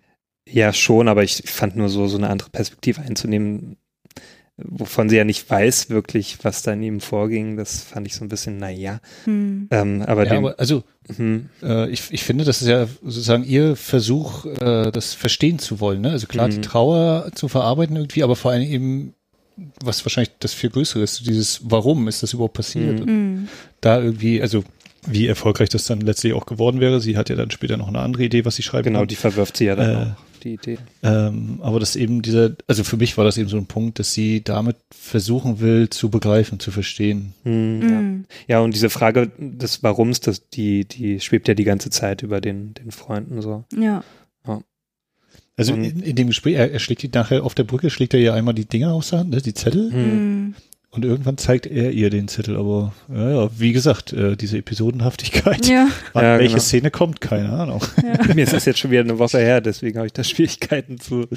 Dann lasst euch sagen, dass Chris jetzt als nächstes zu Davids Haus geht und Hm. äh, das, ja, wie wir das auch immer mitbekommen äh, in US-amerikanischen Filmen, dass das offen steht, dass man einfach reinlaufen Ja, kann. das finde ich auch mal so. Das ist auch so ein Filmklischee beim Amer amerikanischen Aber ist das Film. nicht wirklich so? Ich finde das so seltsam. Weil das ist so durchgehend so, dass man doch denkt, das ist wirklich so. Ja, wo ich das mal mitbekommen habe, war hier bei Bowling for Columbine, ähm, als hier Michael Moore, ähm, also weil das ja in Amerika so ist, dass die ja alle ihr Haus da verteidigen mit Waffen und so, Mhm. oder der Großteil. Ähm, und da hat er das mal versucht in Kanada, wo das so ähnlicher ist. Und da ist er einfach auch so in die Tür. Also der ist einfach in, in, in Häuser so reingegangen, so ohne zu klingeln. Und die waren auch alle aufgeschlossen. Ja. Ist nicht so wie hier, wo alle zugeschlossen sind so. Und ich bin ja auch wirklich so, ich schließe ja auch nachts die Tür zu und so. Ja, weil hier wirklich oft eingebrochen Ja, genau. wird. Bei uns ist es ja auch so, bei uns, ja, wird ja dann auch ähm, ab und zu mal eingebrochen, so, ne? Und ich weiß nicht, wie es bei denen so ist, wie es da aussieht, ob da keiner mal einbricht. Ähm, aber ich finde das schon krass, also, dass, dass die da einfach so die Tür offen lassen. Ja, ist vielleicht einfach so der American Way of Life Ja. und äh, andere. Das ist so dieser Freiheitsgedanke, ja. Auf jeden Fall geht er in das Haus rein und schaut sich in Davids Zimmer um. Ja, ist ziemlich traurig auch. Man denkt so, er fängt jetzt gleich an zu weinen und dann kommt der kleine Bruder Nick hinein und Oh, ach, ist auch das so ist auch so. Ja, also das ist so eine, ähm, ja, da hat man so ein bisschen, Also weinen die- musste ich dann nicht, nein, aber so ein innerlich Kloß im kam mir die Hals. Tränchen. Ja, ja, weil, weil er dann so fragt, so, ähm, ja, weißt du, äh, irgendwas sagt, er sagt auf jeden Mhm. Fall, ja, mein Bruder, der ist jetzt tot und so. Und das ist so, oh, wie, wie alt wird der Nick sein? Sechs, fünf oder Ja, er sechs? ist noch re recht jung, ja. Ja, der ist auf jeden Fall. Also oh, Grundschulalter, so, äh, ja. hm. Dann geht die Planung der Gedenkfeier mal wieder weiter. Chris ist sich unsicher, ob das noch die richtige Entscheidung ist. Und da Mhm. lässt er dann die Bombe platzen, nämlich dass er ähm, diesen Brief gefunden hat und dass das Mhm. alles kein Unfall war. Und deswegen hadert er halt auch so ein bisschen mit sich und äh, Mhm. fragt die anderen so, glaubt er wirklich, dass wir das irgendwie noch feiern sollten und so.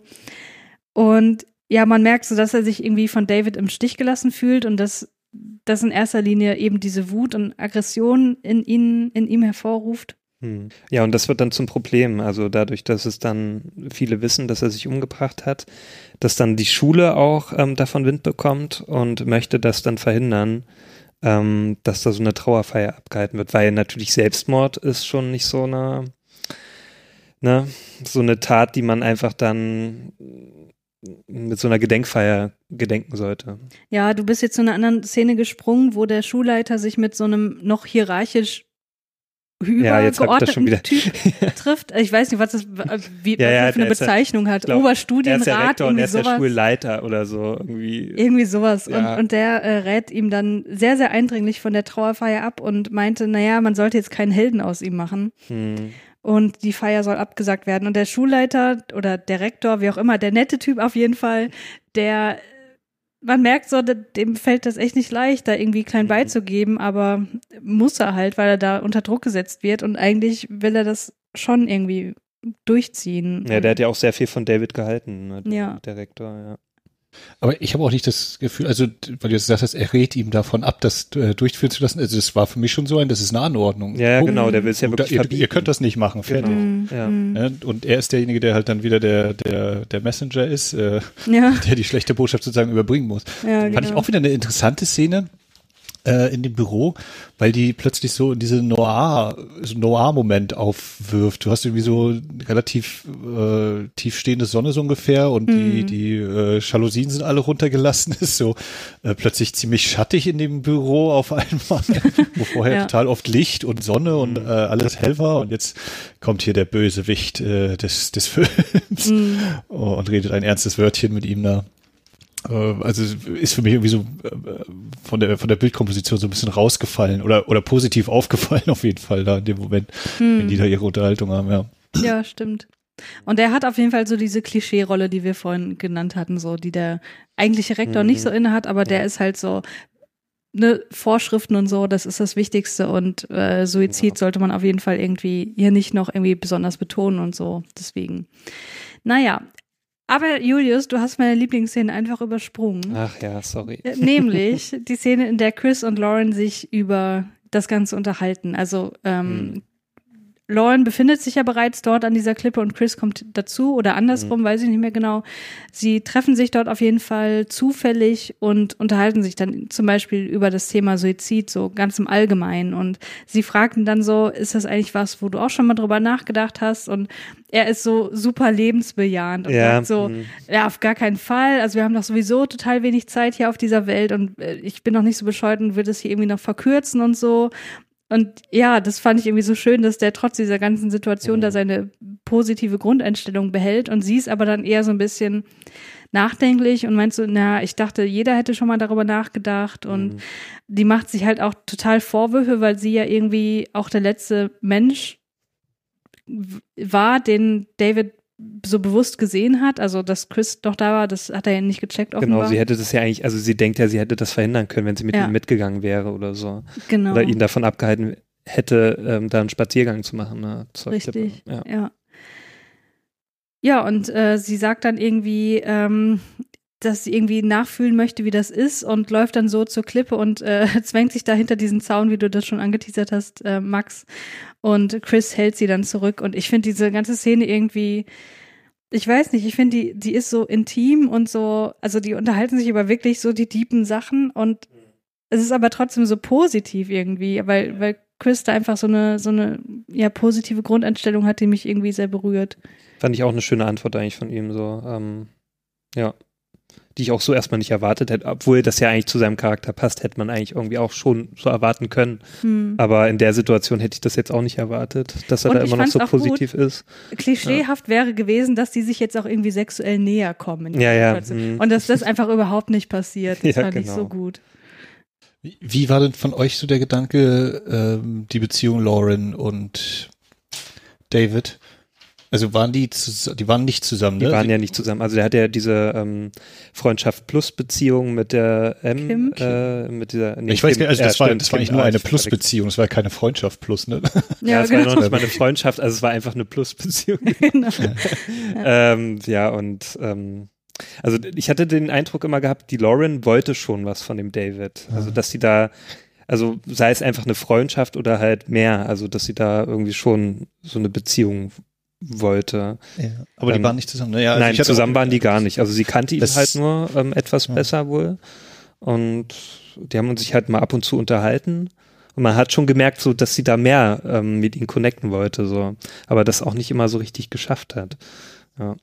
Ja. Ich glaube, ich habe nämlich, weil, weil die bei den, als, als sie äh, David und Chris in dem Proberaum sind sozusagen mit der Band und dann kommen ja die Mhm. beiden Mädels auch zusammen und dann habe ich irgendwie Mhm. immer gedacht, ja, die sind so zu viert, die sind halt Mhm. jeweils, sind so zwei Pärchen, obwohl eben David quasi nebenbei noch mit der Kim äh, ins Bett geht und solche Sachen.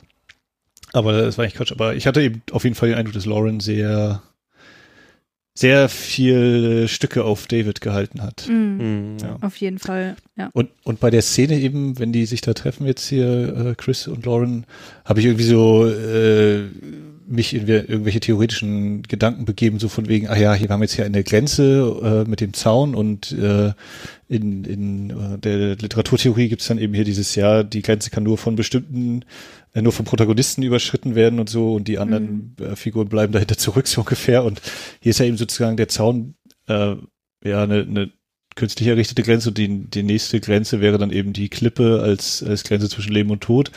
Und da gehen sie ja beide zum Glück nicht rüber und dann auch wieder hinter den Zaun. Mhm. Ähm, ja, hm? Hm, fand ich auf jeden Fall die schönste Szene, auch die, die beste Keanu-Szene, aber da kommen wir dann am Ende nochmal drauf Ja. zu sprechen. Ja, der Schulleiter hat dann, wie gesagt, die undankbare Aufgabe zu verkünden, dass die Trauerfeier nicht stattfinden soll. Ähm, das macht er während der Musicalprobe, also die Proben gehen, gehen weiterhin weiter und es ist halt immer so ein bisschen so, so parallel. Es laufen zum einen die, die Proben fürs Musical, aber gleichzeitig wird die Trauerfeier geplant und alles vermischt sich so ein bisschen miteinander. Und Chris gerät dann mit ihm in die Haare. Also die waren ja eigentlich vorher guter Dinge miteinander, aber dass das Ganze jetzt abgesagt wird, ähm, das geht ihm dann doch zu weit. Und er wird dann auch in das Büro zitiert, wo er dann ein Buch durchs Fenster wirft, woraufhin ähm, ja sein, Ach, sein Schul, sein Ich muss ja immer sagen, ich, ich mag so Wutszenen mit Keanu Reeves, die sind einfach immer so ein bisschen, ähm, bisschen trüber. Ja, aber, Aber- ganz ehrlich, in diesem Film finde ich das, finde ich das nicht. Also ich finde ihn hier in, in keinster Szene irgendwie cringy. Ich finde ihn hier wirklich sehr, sehr gut. Hm. Ich weiß nicht, ob das äh, mein, mein, mein Wohlwollen hier aus mir spricht oder so, aber ähm, man liest auch ganz oft auf Letterbox oder so, wenn man sich da Kritiken durchliest, dass die Leute geschrieben haben, so ja, ähm, wenn ich den Leuten irgendwie mal zeigen möchte, dass Keanu Reeves wirklich ein guter Schauspieler ist, dann zeige ich denen diesen Film und das kann ich total unterschreiben und verstehe ich auch total. Deswegen finde ich diese Szene hier auch nicht irgendwie merkwürdig oder so, weil es ist einfach so, ne, äh, man kann es so nachvollziehen. Also der, der Schulleiter, der halt die ganze Zeit das irgendwie befürwortet hat, der muss jetzt keinen beigeben und sagt das jetzt ab, obwohl ihm halt echt viel daran liegt und so. Ja, da wirft man mal ein Buch durchs Fenster. So. Wer macht das nicht? Das ist auch so schön geschrieben. Also ich kriege jetzt natürlich nicht mehr eins zu eins diese Dialogzeile hin, aber er sagt doch irgendwie hier, ja, David, äh, Chris, würdest du das bitte wieder zurücklegen oder Ja, so? genau. genau. Ja. Besser. Ja. Ah, herrlich, ja. Dieses, äh, ja, äh, aber wa- was so das Schauspiel angeht, ich finde auch, dass das irgendwie authentisch. Also ich nehme ihm das auf jeden Fall ab, dass äh, auch wenn er jetzt eben, weiß ich, Mitte 20 ist oder so, wie die meisten der Schauspieler da, dass ich denke, ja, so der wirkt wie so eine Figur, wie so ein Schüler, der so sein könnte. Ja. Also das, der wirkt jetzt nicht wie aus, das ist äh, nur aus dem Drehbuch Ja. entstanden oder so. Und ich finde das eigentlich auch schon sehr passend zu seiner Rolle. Und ich finde es auch wieder so, äh, was mir auch sofort aufgefallen ist, so dieser typische Keanu Reeves-Gang. Ne? ja, den hat er ja bis heute nicht Das abgelegt. ist einfach so herrlich. Der, der Ein ist bisschen einfach mit den Armen wedeln. Ja, ja, Ja. so mit dem ganzen Körper äh, läuft er halt so. Also das ist so ganz, also man sieht sofort, es ist Keanu Reeves, wenn er läuft. Ja, ja. Das ist so gut. Ja, durch seinen Wutausbruch ist auf jeden Fall sein Schulabschluss in Gefahr. Und als wäre das nicht genug, nimmt sein Vater ihm dann auch noch die Gitarre weg. Wie ist denn das? Er wird suspendiert, ne? Also äh, Mm, von ja, der Schule. Genau, Ist- also der wird freigestellt, also der Ja. kann dann zu Hause bleiben. Und dann kommt es zu einer ziemlich dramatischen Situation, denn Chris ist jemand, ähm, das hatten wir in vorherigen Filmen auch schon mal, der seinen Kummer in, in Alkohol ertränkt, also er fährt trinkend Auto. Und Ja, äh, äh, Entschuldigung, ich, Ja. ich mal ganz kurz ein, weil das ist ja die einzige Szene mit dem Vater, ne, glaube ich. Wenn ich mich Mm. nicht völlig ich glaube, der kommt täusche. in eine an. Also Hm, zumindest Chris Vater, also Davids Vater ja, aber Hm. von Chris der Vater. Ich kann mich kaum an den Vater erinnern, also muss ich Ja, jetzt ja, echt genau, sagen. weil der nämlich nur einmal auf. Ja. Also ich war, ich glaube, auch ein bisschen überrascht. Da dachte ich mir, wer ist denn das jetzt, bitteschön? also der wird öfter mal genannt, so man Mhm. merkt, dass Ja, ja. der, dass der Chris den nicht mag, dass er Probleme Mhm. mit dem hat. Aber ich glaube, du hast recht, der kommt wirklich nur in dieser einen Szene vor, wo er eben die Gitarre wegnimmt und die, die irgendwie in, in, in den Kofferraum legt oder so, ne? Und dann Ja. wegfährt. Irgendwie Er hat so auch ein viel besseres Verhältnis mit dem äh, Vater von David halt, ne? Also Ja. Also ist ja auch wieder interessant, ne? So dieses Thema, wenn man jetzt so sagt, ja, warum hat er sich denn jetzt umgebracht? Äh, hier schwere Familienverhältnisse oder so. Ja, Aber wir sehen ja dann erst eigentlich die, die Familie von, von David, die scheint ja das ist eigentlich sehr Auf liebevoll den- wirkt die, ja. auf die ersten paar Blicke oder auch auf den zweiten und dritten Blick, ja genau. Ne? Sie scheinen sich ja gut zu verstehen und harmonisch Mhm. zu sein. Mhm. Und eigentlich, das ist bei Chris ja eher irgendwie, ich glaube am Anfang kommt irgendwann mal irgendwie so ein Dialog. Ist seine Mutter tot oder so? Ich kann mich nicht mehr genau entsinnen, aber irgendwie, Hm. also das fühlt sich so an, wie die Eltern sind entweder geschieden oder irgendwas so und dann, wie gesagt, wenn dann auch nochmal der Vater auftaucht, so einmal zum, er taucht, taucht auf, um wieder abzuhauen oder wegzufahren. Ja, genau. Äh, ähm, also die, das, dass man ja bei, bei Chris dann eher schon denken würde, hier, ah ja, hier haben wir, wir haben hier schwere Familienverhältnisse, deswegen Mhm. äh, ist dieser Junge so ein Problem oder sowas, ähm, was ja hier sozusagen dann umgekehrt wird, ja. Genau. An der Stelle. Ja. Ja, die Psychologin würde jetzt sagen, der Chris, der ist jemand mit einer sehr starken Resilienz. Das merkt man ja auch in seiner positiven Grundeinstellung so. Der ist, der hat sozusagen eine hohe äh, Schmerztoleranz. Dem muss viel zustoßen, damit der wirklich psychische Probleme bekommt. Ja, sogar sein, Und der sein David äh, bester war Freund offenbar, ist gestorben und trotzdem. Genau, ja. der David war offenbar das Gegenteil. Der Mhm. hat quasi sein soziales Umfeld ist positiv, der hat Freunde, der hat ein- eine, eine äh, Familie, wo jetzt keine Dramen sich abspielen und, und er offenbar auch keine Traumata erlebt und trotzdem Hm. wird er nicht davon verschont. So. Ja. Ja. Dann fährt Chris auf jeden Fall trinkend Auto und es, also davor sehen wir noch, dass Davids kleiner Bruder Nick in seinem Zimmer ist und dort irgendwie alles klein haut und, und demoliert und so. Ah, Also da scheint es mit ihm dann auch irgendwie ein bisschen durchzugehen und dann rennt er halt auf die Straße, wo Chris dann vorbeifährt und dann kommt es eben fast zu einem Unfall. Tja, Ich dachte mir dann tragisch. auch noch so, oh nein, jetzt nicht noch ein weiterer Ja, ich dachte Todesfall. auch so, oh nein, bitte Kind, bleib einfach stehen, Nicht warum noch mehr rennst du jetzt Drama. raus? ja. Ja. Weil Kinder sterben, das, das sehe ich mir nicht gerne an in einem Ja. Film. Aber es kommt zum Glück nicht dazu.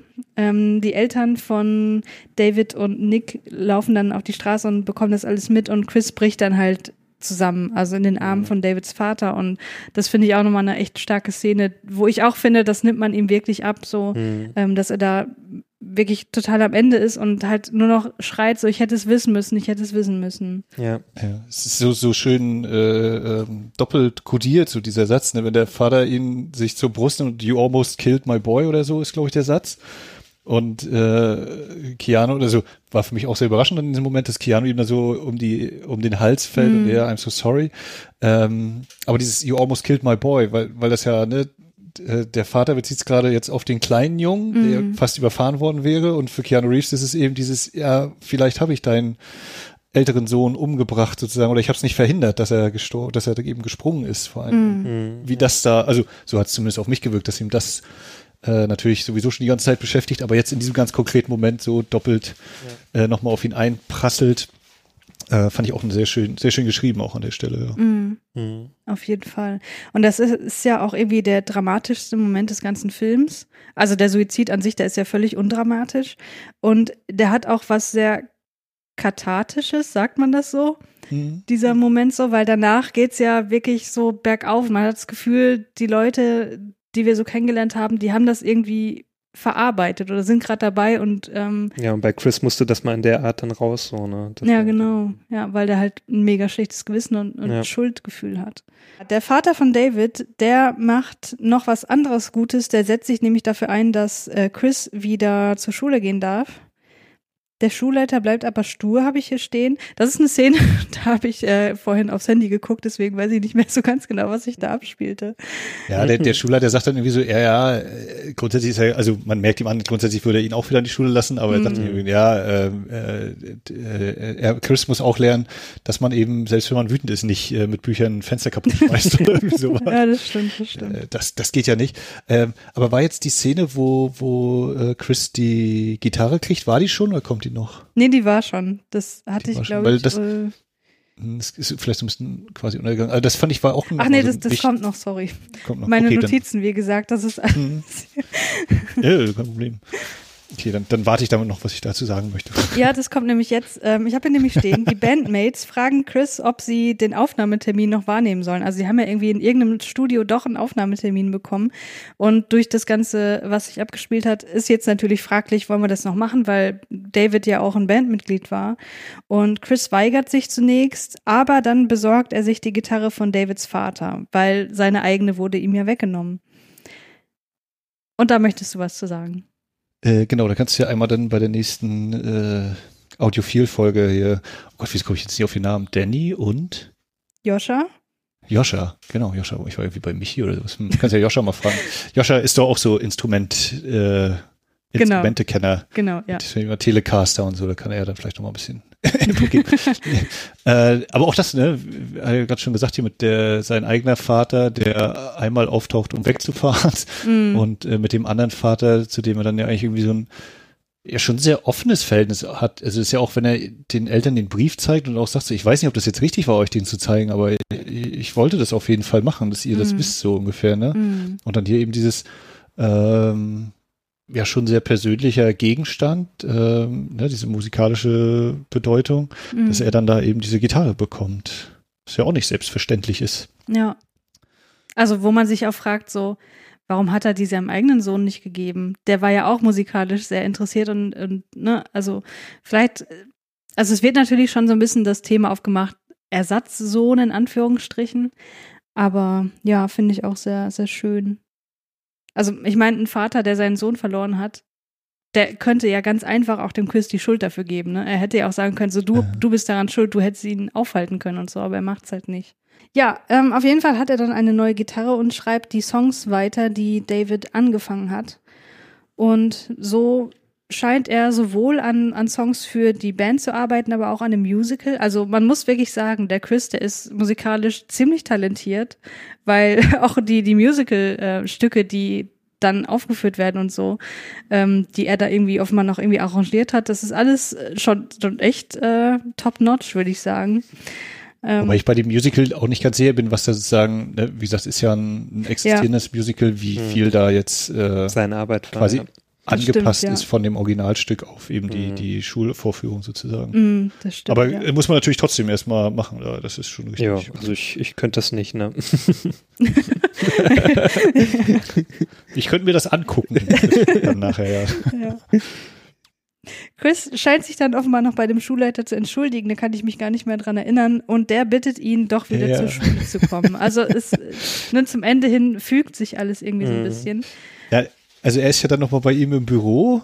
Ich hatte die Szene auch nicht mehr so ganz hundertprozentig. Und dann, äh, dann sagt Chris so, ja, this is me trying to apologize oder so, oder apologizing. Hm. Der, der, der Rektor grinst ihn dann so halb an und sagt so, ja, this is me accepting. so, also diese, das war auch ganz, ganz nett so gemacht. Also es passte auch so zu dem, Hm, zu dem ja. Verlauf dieser, Ja. dieser Beziehungen, die der Rektor hat, auf jeden Fall. Ja, total. Der Rektor, der ist sehr, sehr wholesome, wie man heutzutage sagt. Ähm, dann kommt's zum Höhepunkt des Films, würde ich sagen. Wir sehen nämlich die Musical-Aufführung in einer Parallelmontage, sagt man das so, mit den Aufnahmen im Studio. ja, genau. Das ist dann so eine Parallelmontage. Ja. Okay, sehr gut. Ich, du weißt doch, ich kenne diese ganzen Begriffe nicht. Ja, und das finde ich eigentlich sehr schön. Also man bekommt halt erst die Stücke mit, die jetzt, sag ich mal, keine so große Bedeutung haben für den Film an sich. Also diese ganz normalen Musicalstücke, die sowieso aufgeführt hätten werden sollen. Und dann eben die Bandaufnahmen zeitgleich. Und nach den Aufnahmen kommt Chris dann aber zur Musicalaufführung. Und ja, dann sehen wir den Auftritt von Lauren nochmal etwas ausführlicher, die sehr emotional ist in der Situation, die Schwierigkeiten damit hat, das Stück, was sie eigentlich aufführen soll oder singen soll, zu singen. Also sie, sie verstummt dann auch und, und kann das nicht und es wird mehrmals angesetzt so und der Typ, der das Ganze so ähm, beaufsichtigt, der, ich weiß nicht, der die Musik AG leitet oder was auch immer, der ist auch sichtlich gestresst und ein bisschen genervt, dass sie das jetzt nicht kann. Und sie sagt dann, this is for us und singt dann eben ein Stück der Band, also was wahrscheinlich irgendwie David angefangen hat zu, zu schreiben und Chris dann zu Ende geschrieben hat. Und das ist, also das finde ich ist der Höhepunkt des Films, weil sie singt das halt so komplett ohne Begleitung und wir sehen das in voller Länge, also zwei, drei Minuten lang oder so. Genau. Und ähm, dabei eben so verschiedene Personen, die dabei noch gezeigt werden, aber sie halt wirklich ganz, ganz stark im Fokus, wo man auch nochmal merkt, wie sehr sie das mitgenommen hat und wie nahe sie ihm auch offenbar irgendwie stand, auch wenn sie nicht wirklich eine Liebesbeziehung hatten und man sich auch fragt, zurückblickend, Hm. da David ja jemand war, der schon versucht hat, die sozialen Beziehungen irgendwie so unverbindlich wie möglich zu halten und so, so wenig intim wie möglich, weil er wahrscheinlich auch Schwierigkeiten hat, sich irgendwie mitzuteilen. Ähm, ja, dass trotz des ganzen, der ganzen Umstände, dass sie jemand ist, die ihn wirklich sehr, sehr vermisst. Die fand ich auch sehr rührend, die Szene. Okay. Mehr hast du nicht dazu zu sagen? Naja, also sie hat halt ein Solo gesungen, drei Minuten lang. So. Und ein Song von, von David halt, ja, also den er ja geschrieben hat. Und ja, fand ich halt auch sehr schön. Ich fand es auch schön, dass es dann keine musikalische Begleitung gab. Also dass dann nur wirklich ihre Stimme zu hören war. Also dass es dann nicht wieder so kitschig aufgeladen wurde, Ja. vielleicht mit so einer Streichermusik und so, wie Ja, das oftmals ja. so ist. Also das fand ich eigentlich schön, dass man dann wirklich nur sie auch im, äh, größtenteils im Fokus hatte. So, ähm, ja, fand ich schon ein sehr guter emotionaler Abschluss so von der ganzen Sache. Ja, wo sie sich ja auch so ein bisschen emanzipiert von der Entscheidung, keine Mhm. Trauerfeier durchzuführen, weil das ist sozusagen die, die, ähm, der Ersatz, ne? dass Richtig, genau. Das ist ja dann so ihre Art, ähm, das auch zu bekunden dann nochmal so. Ja. Und auch, dass dann alle nochmal quasi so gedenken können äh, in diesem Moment. Ja. Ja, und ja, war, war durchaus beeindruckend. Man sieht endlich auch mal wieder einen Mann in einem amerikanischen Film weinen. Äh, Ja. der, der Leiter der Musik AG Mhm. da. Ja. Ähm, und was ich jetzt so im Nachhinein so ein bisschen überlege, ist natürlich für uns ist so ein bisschen der emotionale Anker natürlich dadurch, dass wir wissen, dass das Lied ist von David. Aber alle, die in diesem Raum sitzen, die haben keine Ahnung, wer dieses Lied geschrieben hat. Mhm. ja, das Ich könnte natürlich verstehen, wenn sie sagt, this is for us äh, und Mhm. ne, dass das jetzt eben äh, ein Sonderfall ist und nicht das HMS Pinafore-Stück. Hm. Aber ähm, Mhm. für die hatte, also die würde es auf eine andere Art und Weise natürlich berühren, einfach so, dass da jemand jetzt sich die, die das rausnimmt, eben äh, a cappella dieses Lied zu singen, aber die ja nicht eben genau diese Verbindung haben wie wir als Zuschauer, Mhm. ähm, um zu wissen, ach so, das ist sogar von dem geschrieben. Ja, hui, das ist natürlich nochmal doppelt und dreifach äh, Knacker. Und ich habe so kurz überlegt, bei A Star is Born war das ja auch äh, und also Ja, stimmt, dieser Abschluss. kritischer ja. so ein bisschen Mhm. betrachtet, so dieses, die Frau, die zum Schluss singt, äh, das Lied ist aber von ihm und damit ist Mhm. er sozusagen wieder im Fokus. Jetzt überlege ich gerade, ob das sozusagen vielleicht tatsächlich auch ein bisschen äh, gewollte Referenz an Stars Born ist. Wobei ich jetzt andererseits auch gar nicht die früheren Verfilmungen gesehen habe bisher. Hm. Äh, auch, also weder, was, was war das? Laura Streisand, ne? Mhm, Chris genau. Christopherson. Und Und das andere ist ja, nee, jetzt verwechsel ich ihn wieder, nicht Cary Grant, sondern ist das James Mason? Naja, wer dann eben auch mit, und dann war es Audrey Hepburn oder? Hm, hm, hm. Gefährliches Halbwissen. Ich bin auch Naja, äh. Auf jeden Fall kommt mir gerade irgendwie so ein bisschen diese Parallele in den Sinn mit Mhm. diesem Abschlusssong sozusagen, wo die singt. Aber äh, auch völlig unabhängig davon, ähm, ja, durchaus eine bewegende Szene und äh, angemessen, finde ich auch. Fand es auch äh, sehr gut, dass da eben nicht noch, äh, weiß ich, plötzlich noch Streicher aufspielen oder so, sowohl jetzt äh, innerhalb des Films als auch sozusagen als, als Musik noch drüber gelegt wird oder so. Mhm. Ähm, äh, ja, doch, hat, war ein bewegender Moment in diesem Film. Mhm.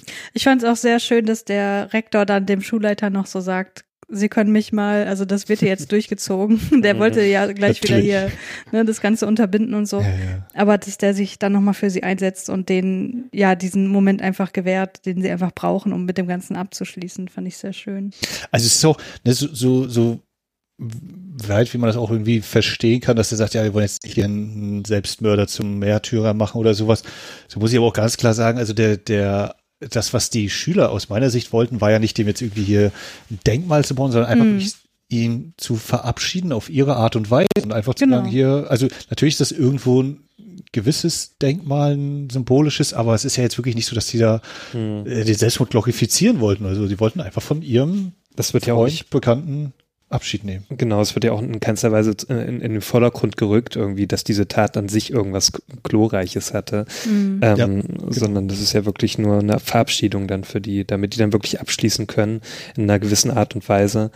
Ähm, genau, und damit dann auch Also für sie so das Leben bisschen- weitergeht. Auch. So ein bisschen forcierter Drehbuchkonflikt so aus meiner Sicht. Hm. Ja, ja, ja, das stimmt schon. Aber ich, ich finde den, den Rektor einfach so gut, dass, äh, weil, weil man hat so selten solche, solche Mhm. Personen in Filmen, vor allem so aus dieser Ära. Ich glaube, jetzt heutzutage kommt das immer häufiger vor. Ja, genau. Aber, also, aber ne, beim ersten, wenn man den zum ersten Mal sieht, denkt man, ja, der schiebt da jetzt sofort einen Riegel vor und, ne, aber er ist ja eigentlich auf der Seite der Jugendlichen und deswegen ist das so schön.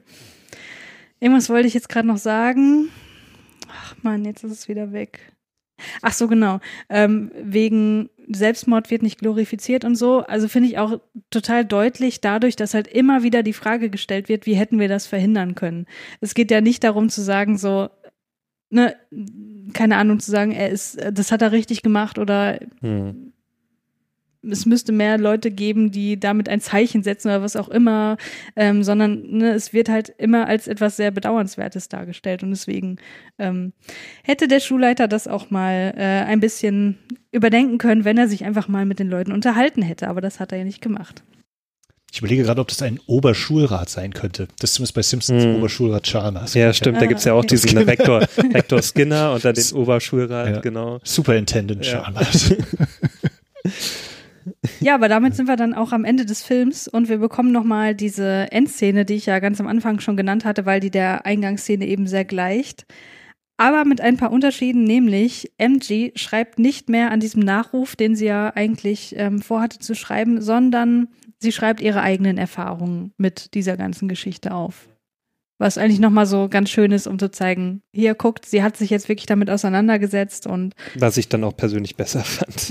Ja. Das war eine bessere Idee als dann die, die sie davor hatte. Ja. Ja. Genau, und dann haben wir natürlich zum Abschluss ne, ähm, den nachdenklichen Blick in die Ferne. ach, haben wir den? Von da habe ich gar Keanu drauf, Reeves. drauf geachtet. Genau, da habe ich dann, da habe ich dir sogar gesagt, hier, jetzt haben wir, jetzt haben wir den Shot. Okay. Na, vor allem, also diese, ja, also bin ich mir jetzt tatsächlich auch gar nicht mehr sicher, ob er da guckt, aber auf jeden Fall Ja, schwenkt das die ist er. Kamera oder. Also man Ja, sieht so den Zaun so und man sieht halt das Genau. Meer so im Hintergrund und wie er dann da so in die Ferne schaut und äh, wo er an den David denkt. Ja. Also, also genau, in meiner Erinnerung ist einfach äh, nur noch dieser Zaun und dahinter eben diese, diese fantastische Aussicht. Also das genau. keine, da hast keine du wieder deine im Bild. fantastische Aussicht, ja. Ja, ja. ja, und das finde ich eben sehr. Ich habe, als dieses Bild kommt, dann sitze, saß ich so da und ich so, ich glaube, es muss jetzt auch gleich Schluss sein. Aber das jetzt als Schlussbild, das ist schon ein ganz schöner Hammer. So, ähm, weil wir schon mal den, den unverstellten Blick hatten. Ähm, und jetzt äh, ist das ja extrem symbolisch aufgeladen. Man kann natürlich ganz konkret sagen, ja, äh, hier ist halt was Schlimmes passiert und deswegen ist jetzt hier so ein Zaun und deswegen ist es jetzt nicht mehr ganz so geil, hier rauszugucken. Aber wenn man eben vielleicht auch äh, das Meer eben sieht als die Zukunft oder die, die unendlichen Möglichkeiten, der Ozean, der sich vor den Schülerinnen und Schülern auftut und was sie alles werden können, äh, wie tief sie eintauchen können und wohin sie schwimmen können. Ja, und das ist jetzt äh, alles nicht mehr ganz so leicht. Jetzt äh, wird ihnen vielleicht ein gewisser Platz zugewiesen oder so, oder sie, sie haben jetzt hier eben Wände und Zäune, gegen die sie, die sie vielleicht erstmal überwinden müssen oder wo sie überlegen müssen, ob sie die einreißen oder vielleicht doch die nicht als so verkehrt empfinden und so. Also das war schon, dieses Schlussbild hat mich dann doch mal, noch mal gekriegt auf jeden Fall. Hm. Ja. Ja, vor allem, wenn man weiß, das weiß man ja vom Anfang an schon, dass das so ein Treffpunkt ist für die, wo die sich regelmäßig treffen. Und durch den Zaun ist David ja immer da. Also die werden fortan immer daran erinnert werden, was sich dazu getragen hat. Hm. Ja. Ja, wie fandet ihr den Film denn so? ja. Total beschissen, weiß auch nicht, was das soll. Next, please. Oh. Nein, ich fand den schon. Also ich war wirklich positiv überrascht. Also ich habe ja wieder so damit gerechnet, dass ich wieder sowas bekomme. Ich mir dann wieder denke, ach man, naja, hätte besser sein können. Aber ich war wirklich so, also ich fand den wirklich äh, rundum gelungen so. Ähm, natürlich jetzt kein Meisterwerk, also das kann man jetzt auch nicht, also für mich war das jetzt kein Meisterwerk, aber ich fand es ein gut geschriebener Film so. Der hatte zwar so ein bisschen so seine Momente, das haben wir ja auch schon, kam ja ein bisschen raus jetzt bei der Besprechung, dass er so ein bisschen rumgesprungen ist und dass man manchmal so auch gewisse Dinge schlecht nachvollziehen konnte. Ähm, aber so, wie er das Thema behandelt hat, fand ich erstaunlich gut so. Also der hat das mit genügend Respekt behandelt, so das Thema Selbstmord. Das kann ja auch manchmal total nach hinten losgehen, so. Ähm, und ich fand es gut, dass man so auch wie die Darsteller in dem Film, ähm, also die Figuren, also dass man auch so im Dunkeln gelassen wird, warum er sich umgebracht hat. Ne? Also dass es auch nicht wirklich vordergründig dann um, um diese Aufklärung des Ganzen ging. Also warum hat er sich jetzt umgebracht? So. Mhm. Und dass es dann irgendwie ähm, aufgelöst wurde dann so, ne, am Schluss so. Weil das ja auch in dem Fall nicht so wichtig war. Es ging ja dann auch eher darum, wie dann die Freunde das verarbeiten, ne? Und wie die Mhm. dann ihm gedenken und so. Ähm, ja, und das fand ich halt wirklich sehr gut umgesetzt. Und äh, der hatte auch wirklich teilweise sehr gute Shots und das hat mir auch gefallen. Und einen guten Score. Ja. Mhm. Willst du noch deine äh, Wow-Wertung abgeben? Also ich habe jetzt dreieinhalb gegeben, weil es muss ja immer noch ein bisschen Platz nach oben sein. Ne? Ja. Also dreieinhalb Ja. aufgerundet sind vier. ja, genau. Good one. Max, was ist denn dein abschließendes Fazit? Ja, ich weiß nicht, ob ich schon ein ganz abgeschlossenes Fazit habe. Das, der, der wirkt noch so ein bisschen nach, der Film. Hm. Ähm, ich fand, es war ein, äh, insofern ein guter Schulfilm ähm, im Sinne von, dass der jetzt nicht irgendwie so ganz diese total stringente, mega Überhandlung besitzt. Also der, der Rahmen ist ja letztlich eigentlich wirklich dieses, die Vorbereitung und Durchführung von diesem Musical. Hm. Ähm, aber dass das trotz, also es gibt diesen anderen, den deutsche Filmschule, den ich vor ja. kurzem zum ersten Mal gesehen habe, den ich, Ich auch, ja den Film. den ich auch relativ gut fand, weil der auch so, der hatte eben als Rahmen so, naja, der Schulabschluss steht jetzt Mhm. bevor und ähm, es geht aber jetzt nicht unbedingt irgendwie um darum, dass jetzt ganz bestimmte Handlungspunkte erfüllt werden oder so. Das passiert zwar auch, aber das ist auch mehr so ein, ja, wir begleiten jetzt mal kurz für ein paar Tage oder ich weiß gar nicht, zwei Tage vielleicht die, die Das wirklich nur zwei paar- Tage sind das, ja. diese, diese Abschlussleute, äh, ähm, ohne eben jetzt, wie gesagt, hier sowas zu machen wie, wir müssen jetzt äh, uns vorbereiten auf irgendeinen Wettbewerb oder die, die, das Sportfinale steht gerade an oder solche Sachen. Ähm, also in, in der Hinsicht ein sehr, sehr interessanter Einblick. Ähm, dann dieses, äh, diese Thematik des, des, des Selbstmordes äh, und, und der Umgang damit äh, und wie das eigentlich ja wirklich bis zum Schluss, also es gibt eben Indizien oder Sachen, wo man sagen könnte, ja, hier, das scheint äh, für David äh, zu schwer gewesen zu sein oder sowas, aber es wird nie hundertprozentig aufgeklärt, wie das wahrscheinlich eben auch in der Realität ist, äh, wenn solche tragischen Sachen passieren. Ähm, ja, also wirkt auf mich sehr, sehr authentisch. Ich hätte mir vielleicht manchmal ein bisschen mehr Gitarrenmusik irgendwie gewünscht. Äh, Gerade wenn Keanu da so bei der ersten Probe da dieses Gitarrenriff einmal äh, spielt, da ich so, ja, davon kann gerne ein bisschen mehr kommen. Ja. Ich war dann beim, beim Abspann war ich überrascht. Da stand auch Moon River einmal noch mit drin. Da habe ich gedacht, so, Ach, hm, das muss wohl irgendwo im Hintergrund gelaufen sein. Das habe ich gar nicht richtig gehört. Aber sonst, ja, Musik fand ich gut. Ähm, ja, kann man sich auf jeden Fall angucken. Und äh, auch wenn Amazon da leider irgendwie äh, gar keinerlei Freigabe angegeben hat und man sich erstmal in Jugend äh, sein, sein Alter nachweisen muss, oh, habe ich schon gedacht, ich scheitere noch, äh, weil der, der ist eigentlich ab 16 freigegeben. Also es gibt ein Video, das ist FSK 16 geprüft. Ähm, ja, nö, kann man sich auf jeden Fall angucken, finde ich, im Original. Möchtest du auch Ja. eine Sternewertung oder eine Wow-Wertung abgeben? Ähm, ich gebe erstmal drei Sterne glatt. Gut, also ich kann mich euch eigentlich nur anschließen. Das, was ich, also ich habe die ganze Zeit überlegt, was findest du denn blöd an dem Film?